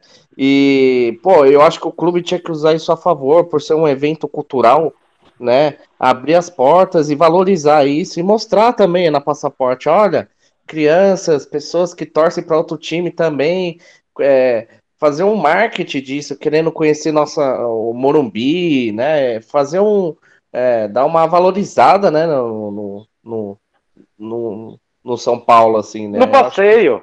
É, é um evento. É, no passeio, você valorizar então... o passeio. Sim. Sim. Agora, aí, como as suposições, assim, essa regra existe, né, de mesmo existe assim. Eu acho que legal o Milton colocou ela na, tá na no, parte ela de... tá no site. Ela tá no site, Sim, viu? Na, na, parte assim, dia de jogo, beleza, não. ok. Até porque não tem nada a ver, né? Em dia de jogo do São Paulo aparece alguém lá com uma camisa do, do, de um rival ou de qualquer outro time lá visitando a instalação, não tem nada a ver. Mas num evento desse, num dia qualquer, um evento cultural, eu acho que o São Paulo tinha que valorizar isso daí. Eu acho que tinha que valorizar. E eu acho que essa regra tem que ser revista ou não existir. O Gui, só para complementar então sobre esse assunto, dar já a minha opinião, é, eu, a princípio, no primeiro momento, sou favorável a que se cumpra a regra, né? Já que existe essa regra, que ela seja cumprida. Porém, aí refletindo sobre tudo que aconteceu, né? Eu acho que, primeiro, o Morumbi Tour ele, tem, ele é uma atração. Acho que o São Paulo tem que definir isso com a passaporte FC, né? Ele é uma atração turística da cidade de São Paulo ou ele é uma atração para São Paulinos? Então, a primeira coisa que eu acho que tem que ter essa definição. Se o São Paulo entende que o Morumbi, que o Tour, pelas dependências internas do clube, é uma atração só para São Paulinos, o que na minha visão é errado, então tudo bem, a regra tem que existir e ninguém pode entrar com uma camisa diferente do, do São Paulo. Mas se o São Paulo entende que é, é uma atração turística, você está na cidade de São Paulo, a capital de São Paulo, ah, eu quero conhecer um estádio tal, e você vai conhecer esse estádio, acho que aí a regra ela, ela tem que ser revista, até para poder permitir que torcedores também, com adultos também com a camisa de outros times, possam entrar também, né? Porque isso já existe em outros estádios. Agora, é possível também, dentro do, do nível ali, você colocar uma regra de respeito à, à instituição, né? Se o monitor, você é sempre acompanhado do monitor eh, durante todo o passeio, ele não te deixa sozinho em nenhum momento. Então é porque ele vê que, o, que a pessoa está tirando uma foto ali, começando a zoar, alguma coisa assim, é o momento também de estar tá ali que ele pode ser excluído do passeio imediatamente, né? Então, nesse sentido, eu acho que a regra ela é, ela é ela tem que ser cumprida porque ela está ali. A passaporte tricolor, a passaporte FC, né? Ela talvez não pudesse flexibilizar essa regra, porque ela é uma, vamos assim dizer, ela está prestando um serviço para o São Paulo. Ela não é o São Paulo, não é a diretoria do São Paulo que está ali. Ela fez um contrato e que talvez. É um ali, terceirizado, né? É um terceirizado. Olha, isso aqui eu não quero que dentro do meu estádio entre ninguém com uma camisa que não seja do São Paulo.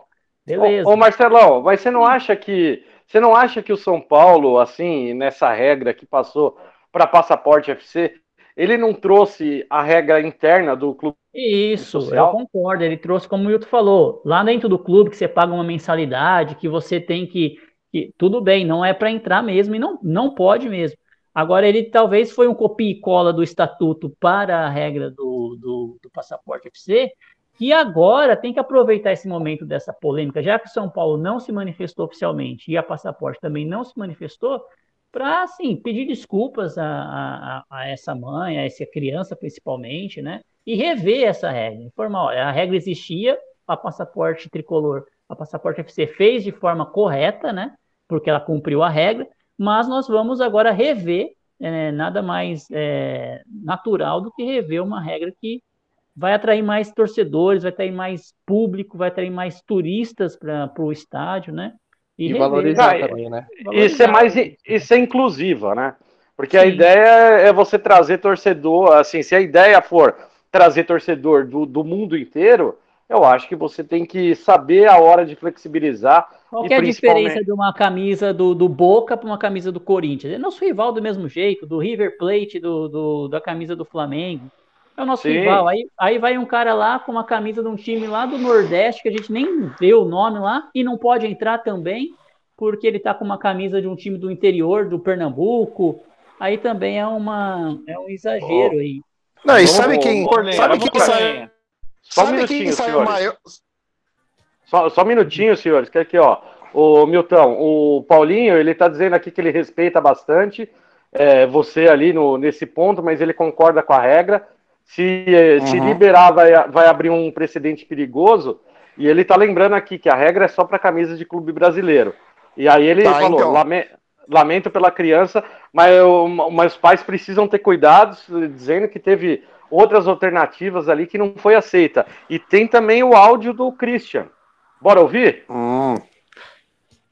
Bora, Fala aí, fazer uma colocação rapidinho. Amigos da Tricolor FC, boa noite, Milton. O programa hoje está excelente participação incrível, o debate está muito bom, né? vários assuntos importantes, desde a, o fatídico jogo horroroso de ontem, né, até a rescisão do Dani Alves, agora passando um, um pouco aí pela polêmica do, do Morumbi Tour.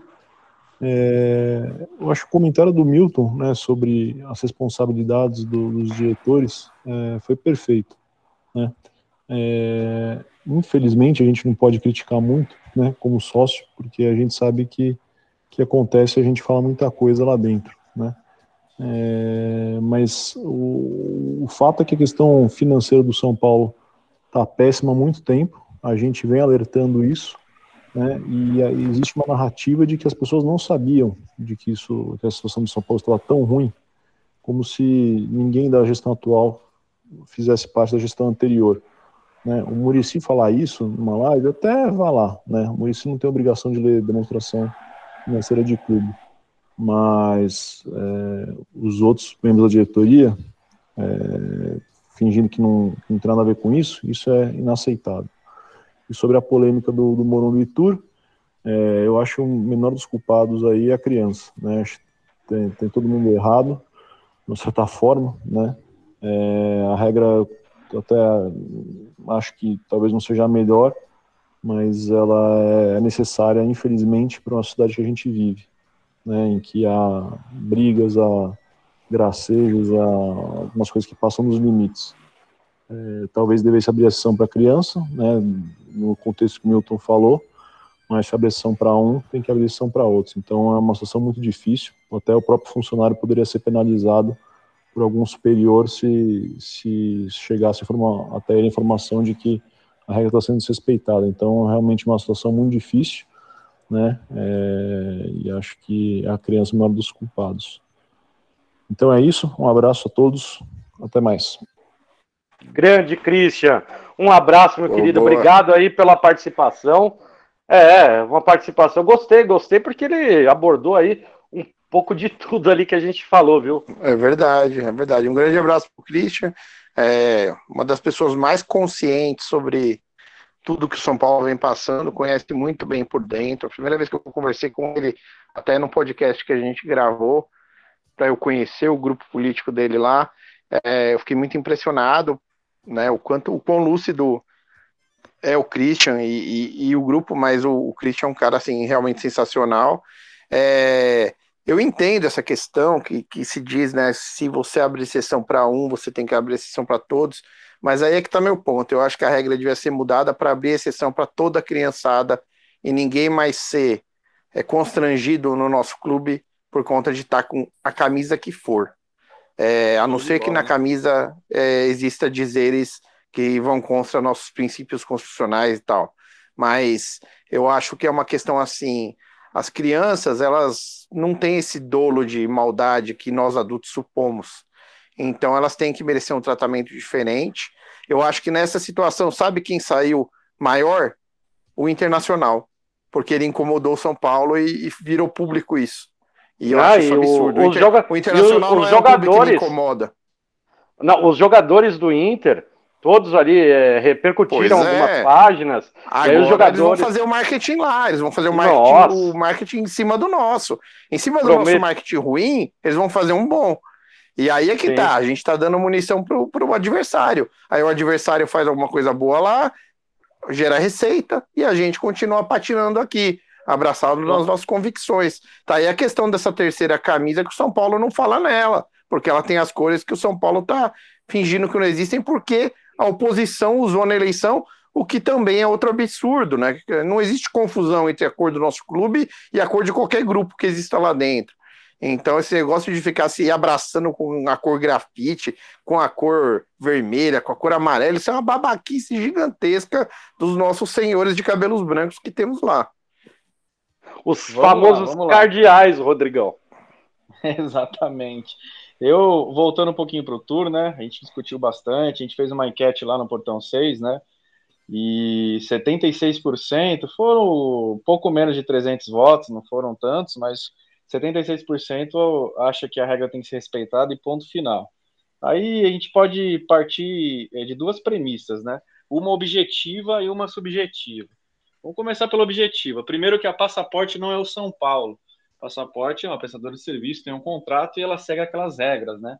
Então, ainda que alguém da passaporte entenda é, que teria que fazer de outra forma, ela não poderia fazer, a não ser que o São Paulo, por meio das suas.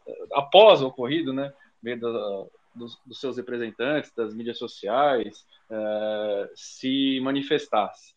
Esse é o primeiro ponto objetivo. Tá lá que não pode, é, e a passaporte e o São Paulo, né, fez o que era correto em tese no requ- requisito objetivo. Não pode Cumpriram a regra, né. Rodrigão? Exato, esse é o primeiro ponto. Mas aí a gente vai para o requisito subjetivo. É, aí, antes de entrar, também o objetivo, porque disseram que ofertaram uma camisa e, e a mãe se negou, e aí a narrativa de postar o filho chorando, falando mal de São Paulo, que é, foi proibida a entrada, se realmente a gente não sabe, né? Não vamos ser aqui é, inventar coisas, a gente não sabe se é verdade ou não, mas se realmente existiu isso, aí a narrativa também está errada. Ali foi querer aparecer, tal, ter mídia e acabou acontecendo. Ok, né? E como vocês disseram, a criança, infelizmente, é, é a única que realmente acho que sofreu ali com, com tudo que aconteceu, né? Nem ali os pais e nem o São Paulo sofreram é, abalos psicológicos, vamos dizer assim. Agora vamos para o requisito subjetivo, né? Tá certo isso aí? Cara, como o Milton levantou, é, vamos esquecer um pouco do Morumbi fazer uma rápida ida e volta. Eu cheguei no Rio de Janeiro. Se alguém chama, cara, vamos conhecer São Januário, vamos no Maracanã, vamos no Engenhão. Eu, como gosto de futebol, cara, pô, eu adoraria ir. E, e eu, dificilmente ali, você no Rio de Janeiro, no turismo, férias, eu vou abrir o site, procurar as regras. O brasileiro normalmente não faz isso, né? E eu mesmo sendo advogado, tal, eu ali no meu lazer, não vou ficar procurando estatuto, procurando regra tal. Você chega na porta do, do estádio, vai querer entrar tal. Então, eu acho que o, o Morumbi Tour teria que ser turístico mesmo, teria que ser algo de São Paulo, né? É, eu moro em Bragança Paulista, e aí é o subjetivo, né? Qual o problema, mesmo com a camisa? Corinthians, Palmeiras, Santos, qual o problema do cara entrar lá com a camisa? Ah, você imagina pode... você ir, você imagina você ir lá no Morumbi Tour, você São Paulino, com a camisa do Red Bull, que é da sua cidade. Não vai poder. Exatamente, do Bragantino. Tá, é. então, aí, é, é, então, mas não pode, ok, eu, eu até entendo, e eu, assim, a, a, minha parte torcedor de São Paulo, a minha parte passional concorda com isso. Mas eu, para omitir opinião, eu, eu tento ser mais amplo, né? Sair desse passional e a regra está errada. Não importa, pode ser qualquer time rival ou não, ele está prestigiando. Para passaporte, seria muito melhor, abrange maior público. E aí, de repente, por exemplo, eu fiz o Morumbi recentemente com meu filho, né? É, quatro anos, como o estádio está tá parado, a gente conseguiu o Morumbi Tour para ele poder conhecer, eu tinha prometido. Minha esposa é palmeirense, e a gente entrou, ela não foi com a camisa do Palmeiras, nem a do São Paulo, e ela fez o tour e tirou foto e contou e achou legal tal. Então, de, vamos imaginar que em algum momento ela pode ter feito alguma gracinha sem eu ver, ah, negócio de Bambi, ah, não sei o que tal não é porque ela tá com a camisa ou sem a camisa que evitaria dela fazer, entendeu? Então, por isso que eu acho que a camisa influi pouco. Aí eu vi um argumento que talvez possa até explicar rapidamente. O argumento é que, por exemplo, São Paulo fechou com material esportivo, tem um patrocinador, tem é, a, a, camisa lá tal, aí vai, por exemplo, São Paulo é Adidas, vai um cara com a camisa do Corinthians com a Nike, tira foto lá com a do Corinthians tal, e isso poderia é, comercialmente ferir alguma coisa.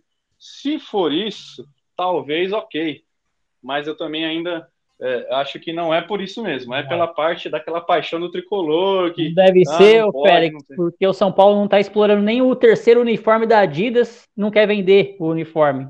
Imagine se ele vai querer se né? preocupar né? com a camisa do, de quem está entrando lá no Morumbi. Então, não, não e tem outra questão. O, o, fato, eu, só, vou jogar no Morumbi lá. Eu vou jogar no Morumbi lá. Será que todo mundo ali que participa é São Paulino mesmo? É, fica a pergunta, né? Só o é, último mas... fato: tem, uma, tem um amigo São Paulino estava jogando vôlei em Portugal pelo Porto, vôlei. E ele foi numa oitavas ou quartas, agora não me recordo o ano, da Champions, ele foi com a camisa do São Paulo e entrou no jogo. Então, assim, ó, ó como vai muito além né? Tudo bem que é. é Sim, eu fiz o tour no Camp Nou, Félix, eu fiz o tour no Camp Nou super orgulhoso com a camisa do São Paulo no peito. Então, Entendeu? Eu, é, eu, eu acho só... assim, é uma questão civilizatória, cara. A gente tem que eu entender só dei esse que. exemplo, a... Milton. Só dei esse exemplo para falar, se fosse pela marca da camisa, Nike, Adidas, Puma, não poderia qualquer outra camisa, mas é só as brasileiras. Então, esse... Mas aí, aí, eu queria abrir um pouquinho a questão também. A gente tem uma outra questão que é Muitas vezes a proibição é para proteger a integridade física do, do proibido, né? Então vamos supor que alguém entra lá com uma camisa de outro time e aí alguém sem noção vai lá e mete-lhe uma, uma raquetada. Mas a gente não pode trabalhar a nossa vida sempre em cima do medo de alguém transgredir, de alguém de alguém fazer uma cagada, entendeu? A gente tem que tentar ser uma sociedade mais integrativa. E tem uma coisa, cara, o São Paulo só é o São Paulo porque ele tem adversários grandes e ele é gigante porque ele teve a competência de superar os adversários grandes dele. Então, a gente não tem que tratar é, os outros times como inimigos, cara. Isso daí vem da cultura da, da organização de torcida que degringolou e deixou de ser uma festa no estádio para ser uma coisa de gangues rivais. A gente tem que trabalhar no sentido de integrar as pessoas, de integrar o esporte. Qual é o problema de alguém ser palmeirense e você ser São Paulino? Quantos amigos, pessoas sensacionais a gente não conhece, que são corintianos, que são palmeirenses, que são santistas? Não, entendeu? E quantos babacas a gente não conhece que são São Paulinos? A gente conhece É, muitos babacas verdade, que são Paulinos. verdade. Ô, Então, Milton. cara, eu acho que a gente tem que olhar para a questão do social nisso. Não ficar fechado numa redoma de burrice. Sim, Concordo que ba- totalmente. é igual eu falei. Eu, eu- eu quero, eu quero ouvir o. João, gente. O João tá muito quietinho. Deixa eu só fazer uma pergunta pro Milton, que ele falou que foi no Camp Nou com a camisa de São Paulo. Ô Milton, como que será? Como que seria se fosse no Camp Nou com a camisa do Real Madrid? Então, não sei, não sei. Te confesso É, que não sei. é, né? Pode ser que desse problema. Aliás, aliás, lá que existem questões políticas muito mais é, agravadas, né, entre, entre a Catalunha e, E a Espanha, né? e a capital, é, ali é, realmente, provavelmente ferveria. E provavelmente se alguém me falasse, tira essa camisa e veste outra, eu, eu faria isso. Eu não perderia o passeio. Eu entendo que há questões assim, mas a gente está falando, mais uma vez, de é, situações onde existem rivalidades, rixas, é, que vão além do futebol. Né? Você não iria lá na Escócia e faria também o tour do, do Glasgow com a camisa do Celtics, entendeu? Você não faria isso. Mas é, é, são exceções, né, cara? O Internacional não tem esse nível de importância na nossa história. O Internacional, a gente é um adversário que a gente já ganhou, a gente já perdeu. Não é um inimigo. Pelo menos eu nunca vi o Internacional assim. E eu acho que dar essa importância para eles é, só aumenta o tamanho deles e diminui o nosso. É, eu até na- acho que verdade, ninguém vai é nem na, no Tour do São Internacional, Paulo né? com a camisa do Corinthians, por exemplo, porque é uma questão de bom senso. Mas eu acho que gente que vem de outro estado, tá passeando na cidade, vai conhecer o estádio.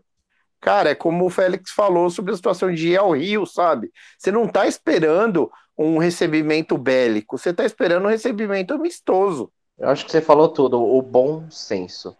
Eu não iria no, no Allianz Parque com a camisa do São Paulo. Ah, pô, eu tenho uma curiosidade. Eu gosto de futebol, eu gosto de ir no estádio. Pô, eu tenho curiosidade de conhecer lá o Allianz Parque. Eu não vou com a camisa do São Paulo. Eu acho que é, é- aí tá na cara que é provocação, né? Eu Aí é o bom fui- senso, eu na fui verdade, também, né? Corinthians com a camisa do São Paulo. Mas você foi ver jogo, né? No jogo da seleção brasileira. Ah, então tá fui bom. mesmo. Mas aí não tem problema. Não É, tá na regra. é louco, velho. Rapidinho antes do provocar João mesmo. entrar, eu lembrei de um fato curioso aqui, negócio de camisa. Quando nós jogamos no, no Morumbi, Milton estava lá, o Guiquino também, é, a, a família né, da, da minha esposa tinha São Paulo e Palmeiras, na verdade Palmeiras e São Paulo no Allianz. Então a gente fez o jogo cedo, né? E depois era o jogo no Allianz. E a gente combinou de se encontrar é, no Allianz, comer ali no shopping, e talvez eu entrasse para assistir o jogo, né? Só que, igual vocês falaram, a cabeça voada, eu esqueci, porque eu fui jogar no Morumbi, só fui com roupa do São Paulo. E aí, caça daí, caça de lá na minha mochila, cara, é, eu achei uma calça é, de treino preta, uma camisa é, de treino preta, da, da Adidas até, e eu fui. Só que chegando próximo ali da aonde fica a, a Mancha Verde, né, aquela esquininha que tem aquele bar e tal, e eu tava ali já, tá, tá todo mundo me olhando feio naquele dia, né? Tá de preto. Tô- E, e demorou pra cair minha ficha, naquela. eh, Cara, eu fui muito, muito viajeira, né? Fui- Era melhor você ter ido com a do São Paulo, viu, Félix? Exatamente. Aí começou a passar, só que sorte, como eu não sou corintiano, eu passando os caras, gambá, aí, vai morrer, ô galinha, eu não sei o quê. Só que eu não olhava, né? Porque eu não sou corintiano. Aí até o momento eu comecei a ver que o negócio É era aquele comigo, né? ditado, quem é de verdade sabe quem é de mentira, velho. Exatamente. E aí que Mas eu então, toquei, eu falei, cara, eu tô, eu tô no meio do. Mas aí é outra coisa, né? O Aí dia é de jogo, realmente, É, os outra ânimos pegada. são inflamados, né, cara? Dia de jogo, é, a Mas gente ó, tá. ó o risco que eu corri, Nilton. Todo de preto na frente do estádio, no São Não, Paulo tá e Palmeiras. louco. Não. E aí a gente saiu correndo, não encontrou ninguém. Saiu correndo não, né? Eu falei, só que minha esposa tava com a camisa do Palmeiras, de mão dada, né? E o jogo não era contra o Corinthians. Então acho que por isso que não me mataram, né? Só deram ameaçado. E aí a gente acelerou o passo, enfim, é só um caso curioso. que não tem nada a ver com o Morumbi Tour e tal, mas É. é. só pra gente ver aonde chega ali, né? Não, não tem, mas tem, viu? Tem a ver, tem É. tudo a ver, porque, é, cara, eu, eu comecei quando criança aí no, aí no estádio, é, e o meu pai, ele, ele me contava ali, a metade da, da minha família é palmeirense e a outra metade São Paulina. Então eles pegavam, alugavam uma Kombi e ia com bandeira do Palmeiras de um lado, bandeira de São Paulo do outro, e aí na volta ali, todo mundo assistia nas cativas ali, torcedor misturado, e aí na volta, quem ganhava o jogo, as bandeiras dominava a Kombi, né? E, e aí quando você pega isso, você não consegue imaginar isso hoje. É verdade. Não consegue. Não consegue imaginar. Mas o João, você tá então, muito então quietinho. a gente regrediu. Você concorda que a gente regrediu? Demais, demais, demais, demais. Sabe? Eu cheguei a descer do ônibus em frente ao Shopping Morumbi e ia a pé até o estádio do lado de dois caras camisa Gaviões e eu camisa do São Paulo. Eu cheguei a viver isso em 95, 96. Eram conhecidos meus. Mas a gente no meio da rua via camisas dos dois times subindo em direção ao estádio. Copa do Mundo isso aconteceu, né? E depois- falando não, mas isso- estádio com, com corintiano, com palmeirense, com Sim, tudo, mas é que Copa é nada, outra né? história, né? Copa todo mundo se desarma, vira uma grande festa.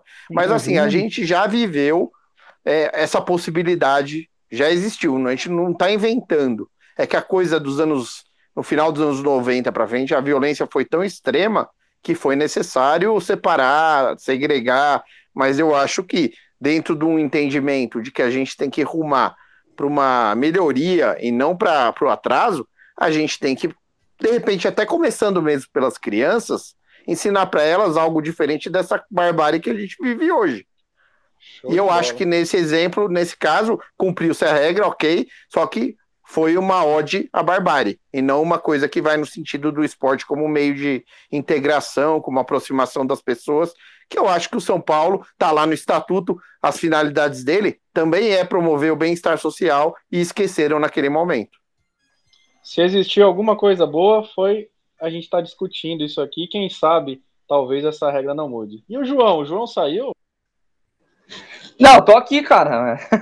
Você já falou. Eu não tenho mais o que falar aqui, cara.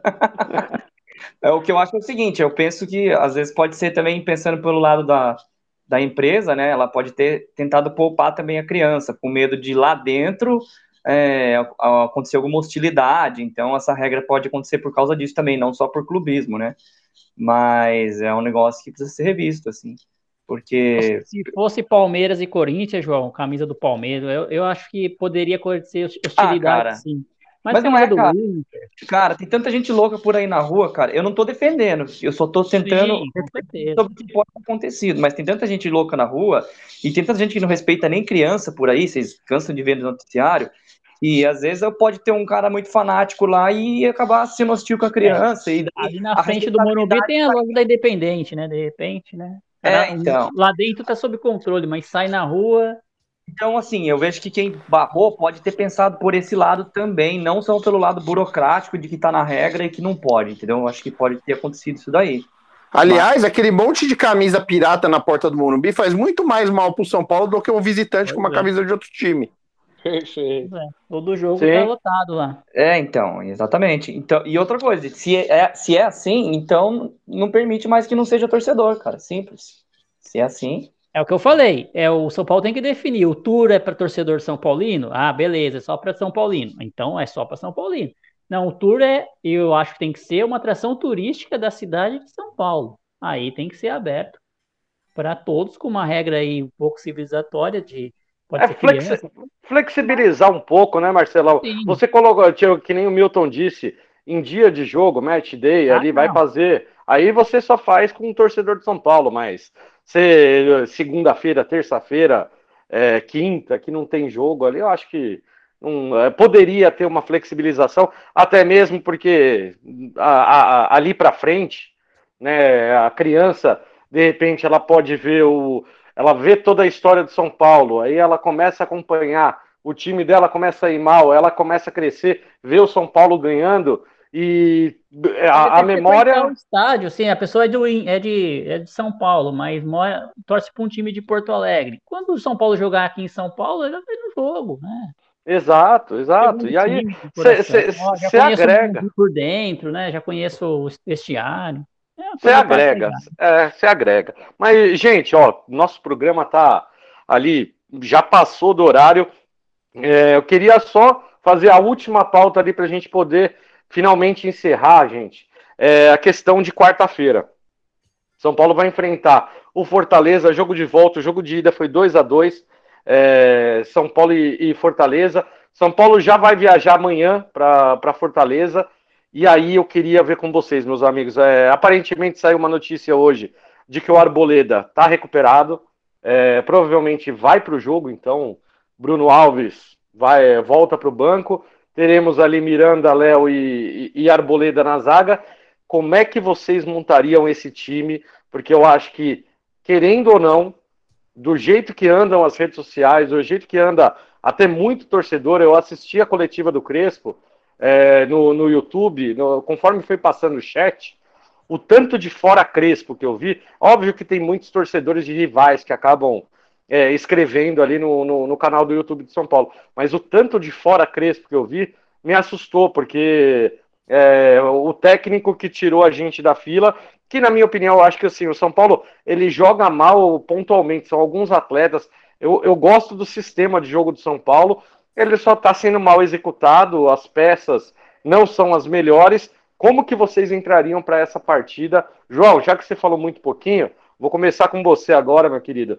Como que você acha que Gabriel Neves já tem chance de ser titular? Começa no banco. Luan, não é, pode ele... jogar. O Dani, ele não pode jogar, tá? Nem ah, é verdade. Neves, não, nem... não é. Ele nem não, perdão, perdão, perdão, perdão. Desculpa. O, a questão do Lisieiro, que me incomodou muito ele ficar o jogo inteiro no banco. É, ele é o líder de desarme de São Paulo no Campeonato Brasileiro.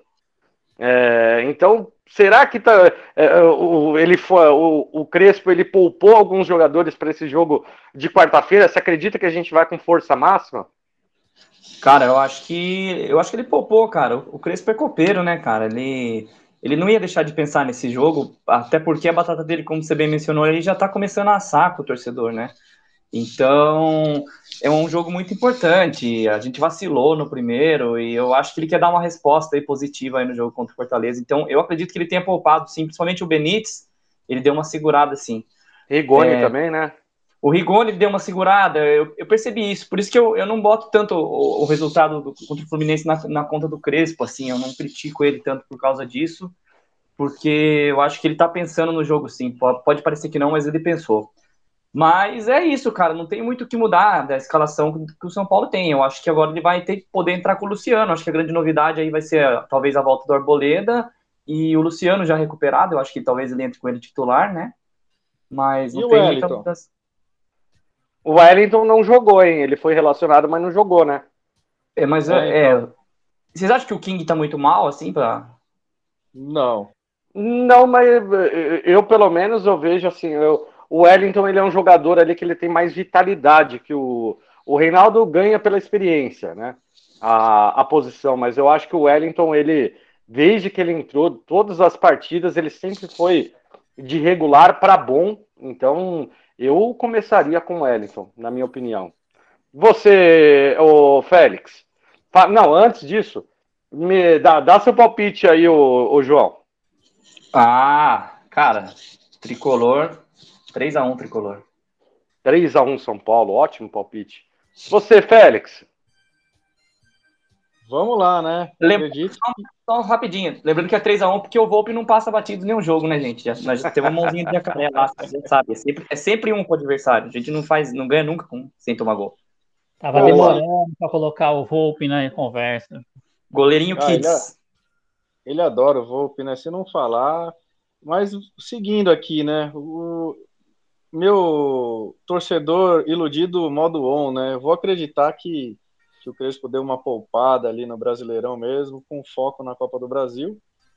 Acredito que o Reinaldo deve permanecer, porque não fez um mau jogo, né? Se for por ali na.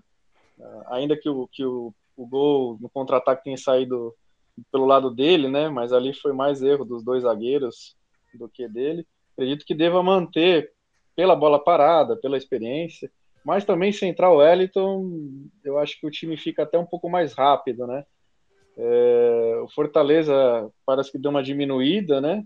Não sei se também a preparação para esse jogo, enfim. É, eu acredito na classificação, sim. Acredito, gosto do Crespo, gosto da, das entrevistas. Às vezes a gente não entende, não sei se, se ele roda o elenco de propósito ou se ele está blindando uh, o DM. Eu não sei qual que é, mas vamos acreditar, vamos apoiar. Só que é aquela, né, Dani? Se de repente não sai essa classificação contra o Fortaleza, é diferente do Palmeiras, do Atlético, do Flamengo, enfim. Se não sai, o negócio vai, vai ficar feio. Na frente, acredito que deva entrar Rigoni e Luciano. É, o Éder, talvez, não sei. E não sei se ele vem com a trinca de, de volantes ou não. O Benítez acredito que não entre jogando. Essa é a minha opinião. Boa, boa, boa. Ó, o Paulinho tá mandando aqui 3 a 1 São Paulo também, viu, João? Tá seguindo você. Seu placar, Félix. Meu placar é aquele 1 a 1 né? 1 a 1 Nossa senhora. Repetir 2020. Ah, Repetir 2020, meu amigo. E, e o Volpe pegando os pênaltis pro, pro João chorar. Tchau. chorar, ajoelhar mesmo, joelho se ele fizer isso. Até eu vou chorar. o, o Paulinho tá dizendo que vai ser um show do Rigoni. Marcelo, cara, que, que você acha aí? O São Paulo vai com força máxima? Seu palpite aí também pro, pro jogo São Paulo e Fortaleza. É, eu concordo que o São Paulo poupou, acho que o Crespo poupou aí para esse jogo, porque não tinha. Né? Não é que ele poupou porque queria poupar, não, é porque não tinha disponível aí 100% dos jogadores na condição física que ele entende que seja necessário. Então, acho que a volta do Arboleda, se se concretizar, vai ser muito bom, porque vai dar uma, uma segurança ali. Pelo, pela frente, espero não ver Pablo lá, né? Então, tomara que seja o Rigoni e o Luciano. Então, espero não ver Pablo e espero não ver Igor Gomes. Espero ver o Lisieiro ou qualquer outro jogador no lugar do Igor Gomes. Eu não, não, eu acho que o time perde muito com o Igor Gomes ali. E Igor Vinícius na lateral direita, né? É, Igor Vinícius, né? É, a não ser aí que o Daniel Alves receba e vá pro jogo, hein? Já pensou que beleza? Ajudando o tricolor. Olha só. Não, vamos, falar ele... vamos falar sério. Mas eu acho, eu acredito também num jogo muito difícil contra o Fortaleza, é sempre difícil, né? Nunca foi jogo fácil. Embora o último jogo a gente tinha a possibilidade de abrir uma boa vantagem, acabou empatando. Então eu vou na no 2 a 2 de novo, no mesmo placar que foi no Morumbi, 2 a 2 e aí o King Naldo vai fazer o gol de pênalti dele, que tá só sabe fazer muito bom, bem essa partida. E o Volpe vai pegar tudo para desespero aí do, do João e do Gui. oh, mas é pra, oh, não sabia que era para fazer contar, contar, contar fábula aqui, era para dar palpite ou é para fantasiar? Eu dei do, levei dois gols. São Paulo vai levar dois gols, João. Olha. Ah, mano, não, fantasiar você foi bem. Vocês não vão querer sofrer tanto assim, vai, não, mas fala aí, Gui, fala, o que, que você acha do time? Seu palpite?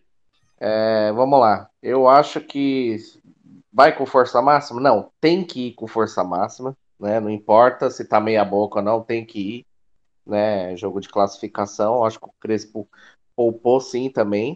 O Crespo errou algumas coisas, como todo técnico que colocar lá vai errar. Qualquer técnico. O Rogério Senna, quando treinava o São Paulo, também errou. Então, todo técnico erra. Eu sou muito fã do Crespo, eu gosto muito do Crespo, né?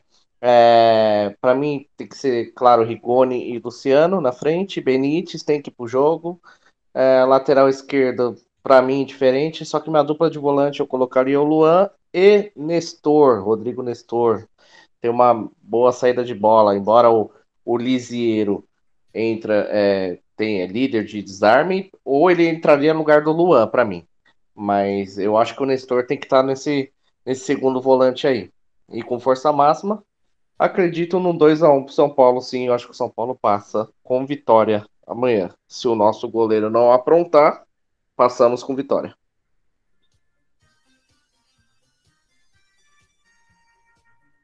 Show de bola, hein, Gui? É isso.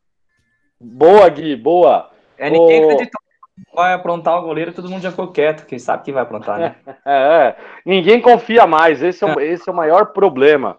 Milton, é, na sua opinião ali, que você acha que o São Paulo vai com força máxima mesmo, é, mesmo colocando em risco alguns jogadores, né? Porque aparentemente colocar só uns minutinhos ali contra o, o Fluminense deve ter sido uma estratégia ali do Crespo para dar um pouquinho de minutagem, mas eu acredito mais nesse time do segundo tempo de São Paulo, sendo um pouco de força máxima ali. Como é que você vê isso, seu palpite, por favor?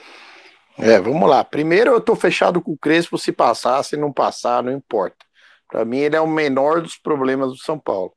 É, segundo, eu acho que vai com força máxima é, e realmente vai correr os riscos, mesmo que alguém esteja com o risco de, de agravar uma situação, mas se está em condições de começar, vai começar.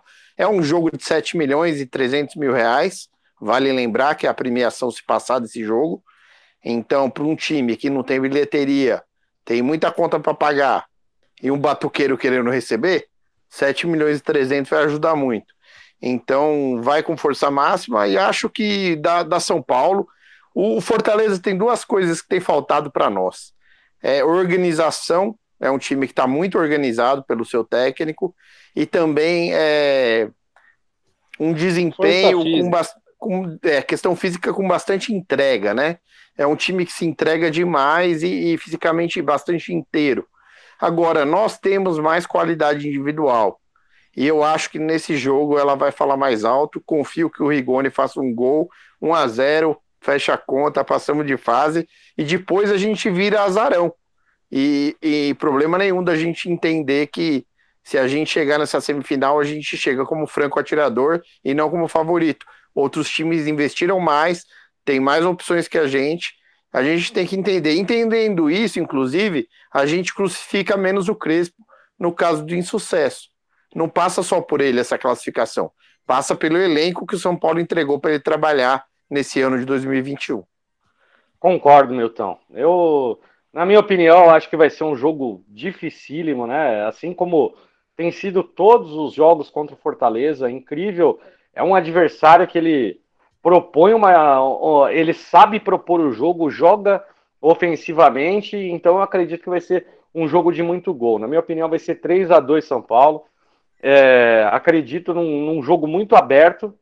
E, e, eu gosto, assim, mas eu vejo a escalação do Lisieiro, Rigoni, é, o, Luciano, esses caras, eles têm que jogar. O Éder tem que jogar. É, o, o, não é à toa que eles são uh, os maiores salários do clube.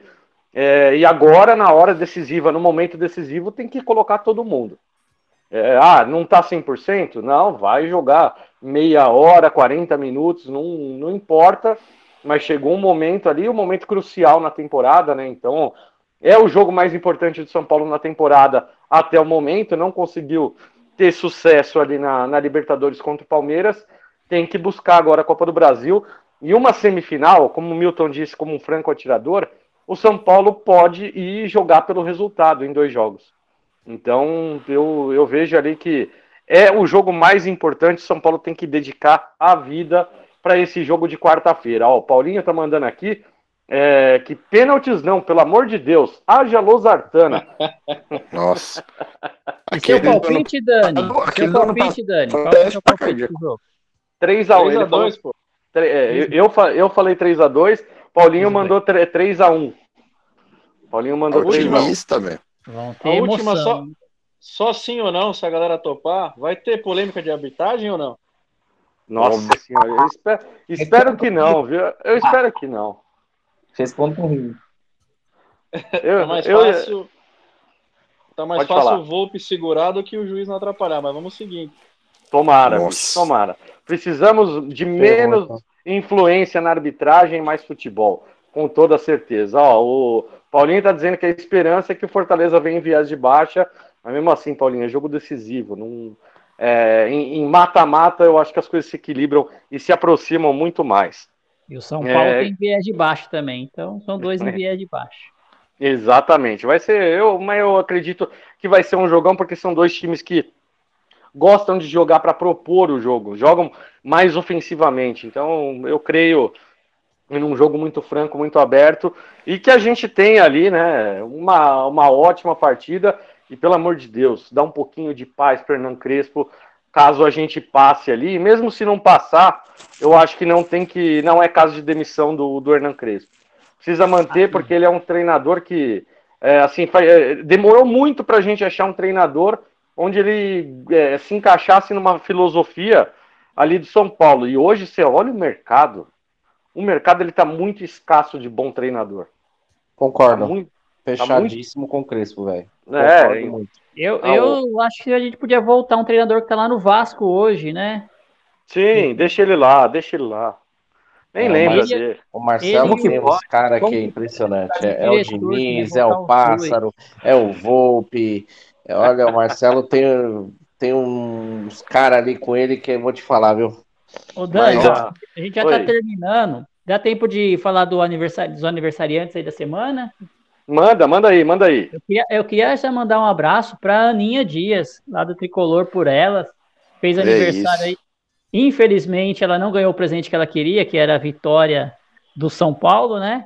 Mas mandar aí um abraço para ela, feliz aniversário aí. Parabéns, Aninha. Ela, ela, vai ganhar o presente dela aí. Exato, exato. Tomara, tomara que seja atrasado ali o presente dela, mas que seja ali uma classificação nossa. O... Galera, a gente já está terminando. Milton, seu boa noite, suas considerações finais. Nada, dizer que foi bem legal esse papo com vocês, diversos assuntos aqui. Confesso que é, foi tanta coisa que eu tava falando, meu, esse papo vai levar umas três horas. Mas é, deu pra gente passar por tudo aí de mais importante. Foi bacana estar com vocês aí mais uma vez. Valeu, Dani, toda a galera Tricolor. E valeu a todo mundo que tem paciência de escutar a gente, né? Um grande abraço a todos. E vamos São Paulo. Grande Milton, obrigado, cara, obrigado pelo por ter aceitado aí o participar junto com a gente. É muito bacana e a gente faz questão ali. O Milton, que é do Morumbi Station, galera, quem não conhece, acompanha ali o Morumbi Station ali, podcast de excelente qualidade, além do pessoal do Portão 6 aqui, que é, são, ó, Morumbi Station e Portão 6 são parceiraços aqui da Tricolor FC. A gente recomenda demais. E a partir de amanhã, vai estar tá lá o podcast do Portão 6 com esse programa aqui. Eu espero que todo mundo ali acompanhe. Muito legal, muito bacana mesmo, Milton. João, por favor, seu boa noite, suas considerações finais. Gente, não vamos esquecer aí de eu tô vendendo uma camisa aí do, do jogador começa com Dani, termina com Alves. Momento camisa... merchan. Pouco usada, tá? Não, quase não jogou, pouco, pouco usada. usada. limpa, cheirosa, tá tranquilo, gente. Quem quiser pode usar e quem tiver orgulho aí. Mas falando sério, agradecer o Milton aí pela participação. Foi muito bom nosso papo, como sempre. Você, Dani, a Berê, que está aí no backstage aí ajudando a gente. E falar pro pessoal não esquecer de ouvir o podcast. Quem, alguém pode ser que a pessoa chegou agora no final, não ouviu tudo, ouve amanhã o resto lá no nosso podcast. E não vamos cornetar o Crespo, torcida. Vamos deixar o cara trabalhar aí que a gente pode ter muita coisa boa aí, um, uma longa vida para ele no tricolor aí. Amém. Amém, meu querido. Ó, o Paulinho tá mandando aqui um, que foi um excelente programa. Parabéns a todos. Valeu você, Paulinho. Obrigado por estar tá participando, Valeu, acompanhando. Paulinho. O Paulinho é a luz, o Paulinho é a luz é, do, do, sexo masculino, né? O maior incentivador de todos os programas que eu conheço. Paulinho tá sempre lá prestigiando todo mundo. Valeu, Paulinho. É incrível, velho. É incrível. Às vezes eu acho que ele se multiplica. É, às vezes eu, eu, tenho certeza que o Paulinho deve ter uns três, quatro clones dele para assistir tudo quanto é tipo de programa. Rapaz. Mas uma acompanha... vez ele me falou que ele só acompanha as mídias tricolores, ele não acompanha mais o resto. Não sei se ele ainda está mantendo. Boa, boa, grande Paulinho, uma figuraça. O rei de Guarulhos, viu, Milton? Esse cara é fera. É, oh. Perdeu o Chacon, aqui não é o Space. Félix, meu querido, por favor, seu boa noite, suas considerações finais. Show de bola, agradecer o pessoal que acompanhou ao vivo, o pessoal que vai estar acompanhando aí também no Portão Cast, agradecer ao Milton pela participação e, cara, mandar um grande abraço para o Gui Tubarão, lá do Portão 6, uma semana um pouco complicada aí com alguns problemas pessoais, mas já superado. Tamo junto, Tuba, e logo menos ele vai estar participando aqui com a gente também. E quero voltar feliz da vida, projetando as semifinais da Copa do Brasil, hein, Dani? Nossa senhora, hein? Cara, é tudo que a gente precisa, né? Estamos passando um brasileiro de lascar, né? Eu acho que é, vindo a classificação na quarta-feira vai, vai tirar um caminhão das costas do Hernan Crespo, né? Com certeza. E a última, meu filho assistindo o jogo comigo ontem, aí ele viu na escalação o Pablo, ele olhou e falou: Papai, mas o Pablo faz gol? Eu dei risada e falei: Faz, ele faz. Ai, meu Deus do céu. Olha a inocência das crianças, né? É a coisa mais maravilhosa que a gente tem. Valeu, Rodrigão. Muito obrigado, viu, meu querido, mais uma vez. Marcelão, seu boa noite, suas considerações finais. Bom, agradecer primeiramente a audiência aí, todo mundo que nos, nos tolerou até agora, né? Do mais de duas horas de programa, pessoal que participou aí. É, nós vamos colocar aí no podcast no amanhã, a partir de amanhã, no Portão Cast. Agradecer o Milton aí, prazer sempre estar participando do programa com você, Milton. Sempre Abraço. Muito, muito bem centrado nos seus comentários aí, né? Agradecer Dani, Berê, todo, toda a galera. E dizer também, aproveitar o espaço, que eu também tenho alguns copos personalizados do São Paulo em nome de um para vender também em promoção, tá? Eita. Já Não vou vai fazer um pacotão. É, Não vai é, derreter no fogão, não, né? Não, É, não, esses, esses Planta, põe, põe copos. plantinha. Põe plantinha. Morre. Morre, já morre. Morre. É, mas tá certo, tá certo, Gê. Ô, Marcelão, obrigado, cara. Obrigado. Agradecer a você, agradecer ao João, agradecer ao Gui. Gui, por favor, seu boa noite, suas considerações finais. Boa, boa, Dani. Primeiro eu queria agradecer a toda a galera que está ouvindo, que ouviu a gente até aqui nessas duas horas de programa. Eu acho que tudo isso aqui que a gente faz não tem graça nenhuma sem o pessoal estar ouvindo, acompanhando, mandando mensagem, mandando áudio. Eu acho que não tem graça nenhuma sem vocês. Obrigado mesmo. É, Milton, um prazer enorme participar com você. Eu acho, é, Obrigado, eu gosto obrigado. muito de ouvir você falando, suas opiniões, eu acho muito bem colocadas. E, pô, Obrigado. agra- agradecer todo mundo aqui de novo por mais uma segunda-feira. De, é, tava ansioso de novo, parece que foi a primeira, primeira, né, quando a gente iniciou na segunda passada. E hoje à tarde eu estava bem ansioso para começar o programa aí. E espero segunda-feira que vem. A gente está mais feliz, né? Falando de vitórias, classificação e fechada com o Crespo, Crespo vida longa. Só uma coisa, é, João e, e Marcelo, vocês não tem que vender isso aí não, vocês têm que pagar para alguém levar isso aí. É, pois é. Beleza? Boa noite, galera, e vamos São Paulo. Show de bola, show de bola. Valeu aí todo mundo, Milton, sempre muito solícito ali quando, quando a gente está chamando aqui, o pessoal do Portão 6 aqui já é mais que parceiro também. Galera, é sempre muito bom e não esqueçam, gente, não esqueçam ali de participar junto com a gente, mandar áudio, faz que nem o Christian fez hoje, faz que nem o Paulinho, é, o pessoal ali, mandem mensagem pra gente, participem junto com a gente, porque a gente quer debater também com vocês, né? A ideia nossa aqui de, de, de fazer a gravação do podcast não é apenas ali um falatório, é com a participação de vocês. Então não esqueçam, sempre participem com a gente. Nosso WhatsApp que é o 11 994 90 90 85. Repita. Ó, oh, obrigado, Berê. Alguém lembrou. 11 994 90 90 85. Galera, muito obrigado. Valeu. Foram duas horas espetaculares ali. Espero que vocês gostem. A partir de amanhã tá lá no Portão 6, o Portão Cast, né? O, o- lá no Spotify, no Anchor, tem ali nas redes sociais. A gente vai divulgar tudo. E aí, manda aí suas opiniões. Fala o que vocês acharam. Falamos muita besteira, não falamos, gostaram, não gostaram. Deem seu feedback aqui, ó. O Rafa, que o Rafa Góes ali, que também sempre participa junto com a gente aqui na Tricolor FC, ele tá dizendo, ó, valeu demais. Gostou? Paulinho tá dando boa noite aí. É isso aí, gente. Valeu, galera. Fiquem com Deus e ó, tem só um recadinho aí pra vocês na quarta-feira, viu? Solta aí, Berê. Berê o que teremos na próxima quarta aqui na Tricolor FC. Copa do Brasil, quartas de final. No primeiro jogo, o Rigoni arrebentou, né, Lipe? E o melhor jogador do São Paulo na temporada é ele, Emiliano Rigoni. Que homem é Emiliano Rigoni? E que nesse jogo da volta, a gente ouça a dupla Hugo e Daniel repetindo essa dobradinha. Rigoni vai sair na cara, vai sair o gol, vai sair o gol, vai sair o gol! Gol! Do São Paulo! É quarta, a partir das 21 horas. Fortaleza! São Paulo! Aqui na Tricolor FC. Não esqueça de assinar o Portão Cast no seu agregador de podcast. Se tiver críticas, elogios, sugestões do episódio de hoje, utilize nossas redes sociais no Twitter, Facebook e Instagram. Saudações tricolores e até o próximo episódio.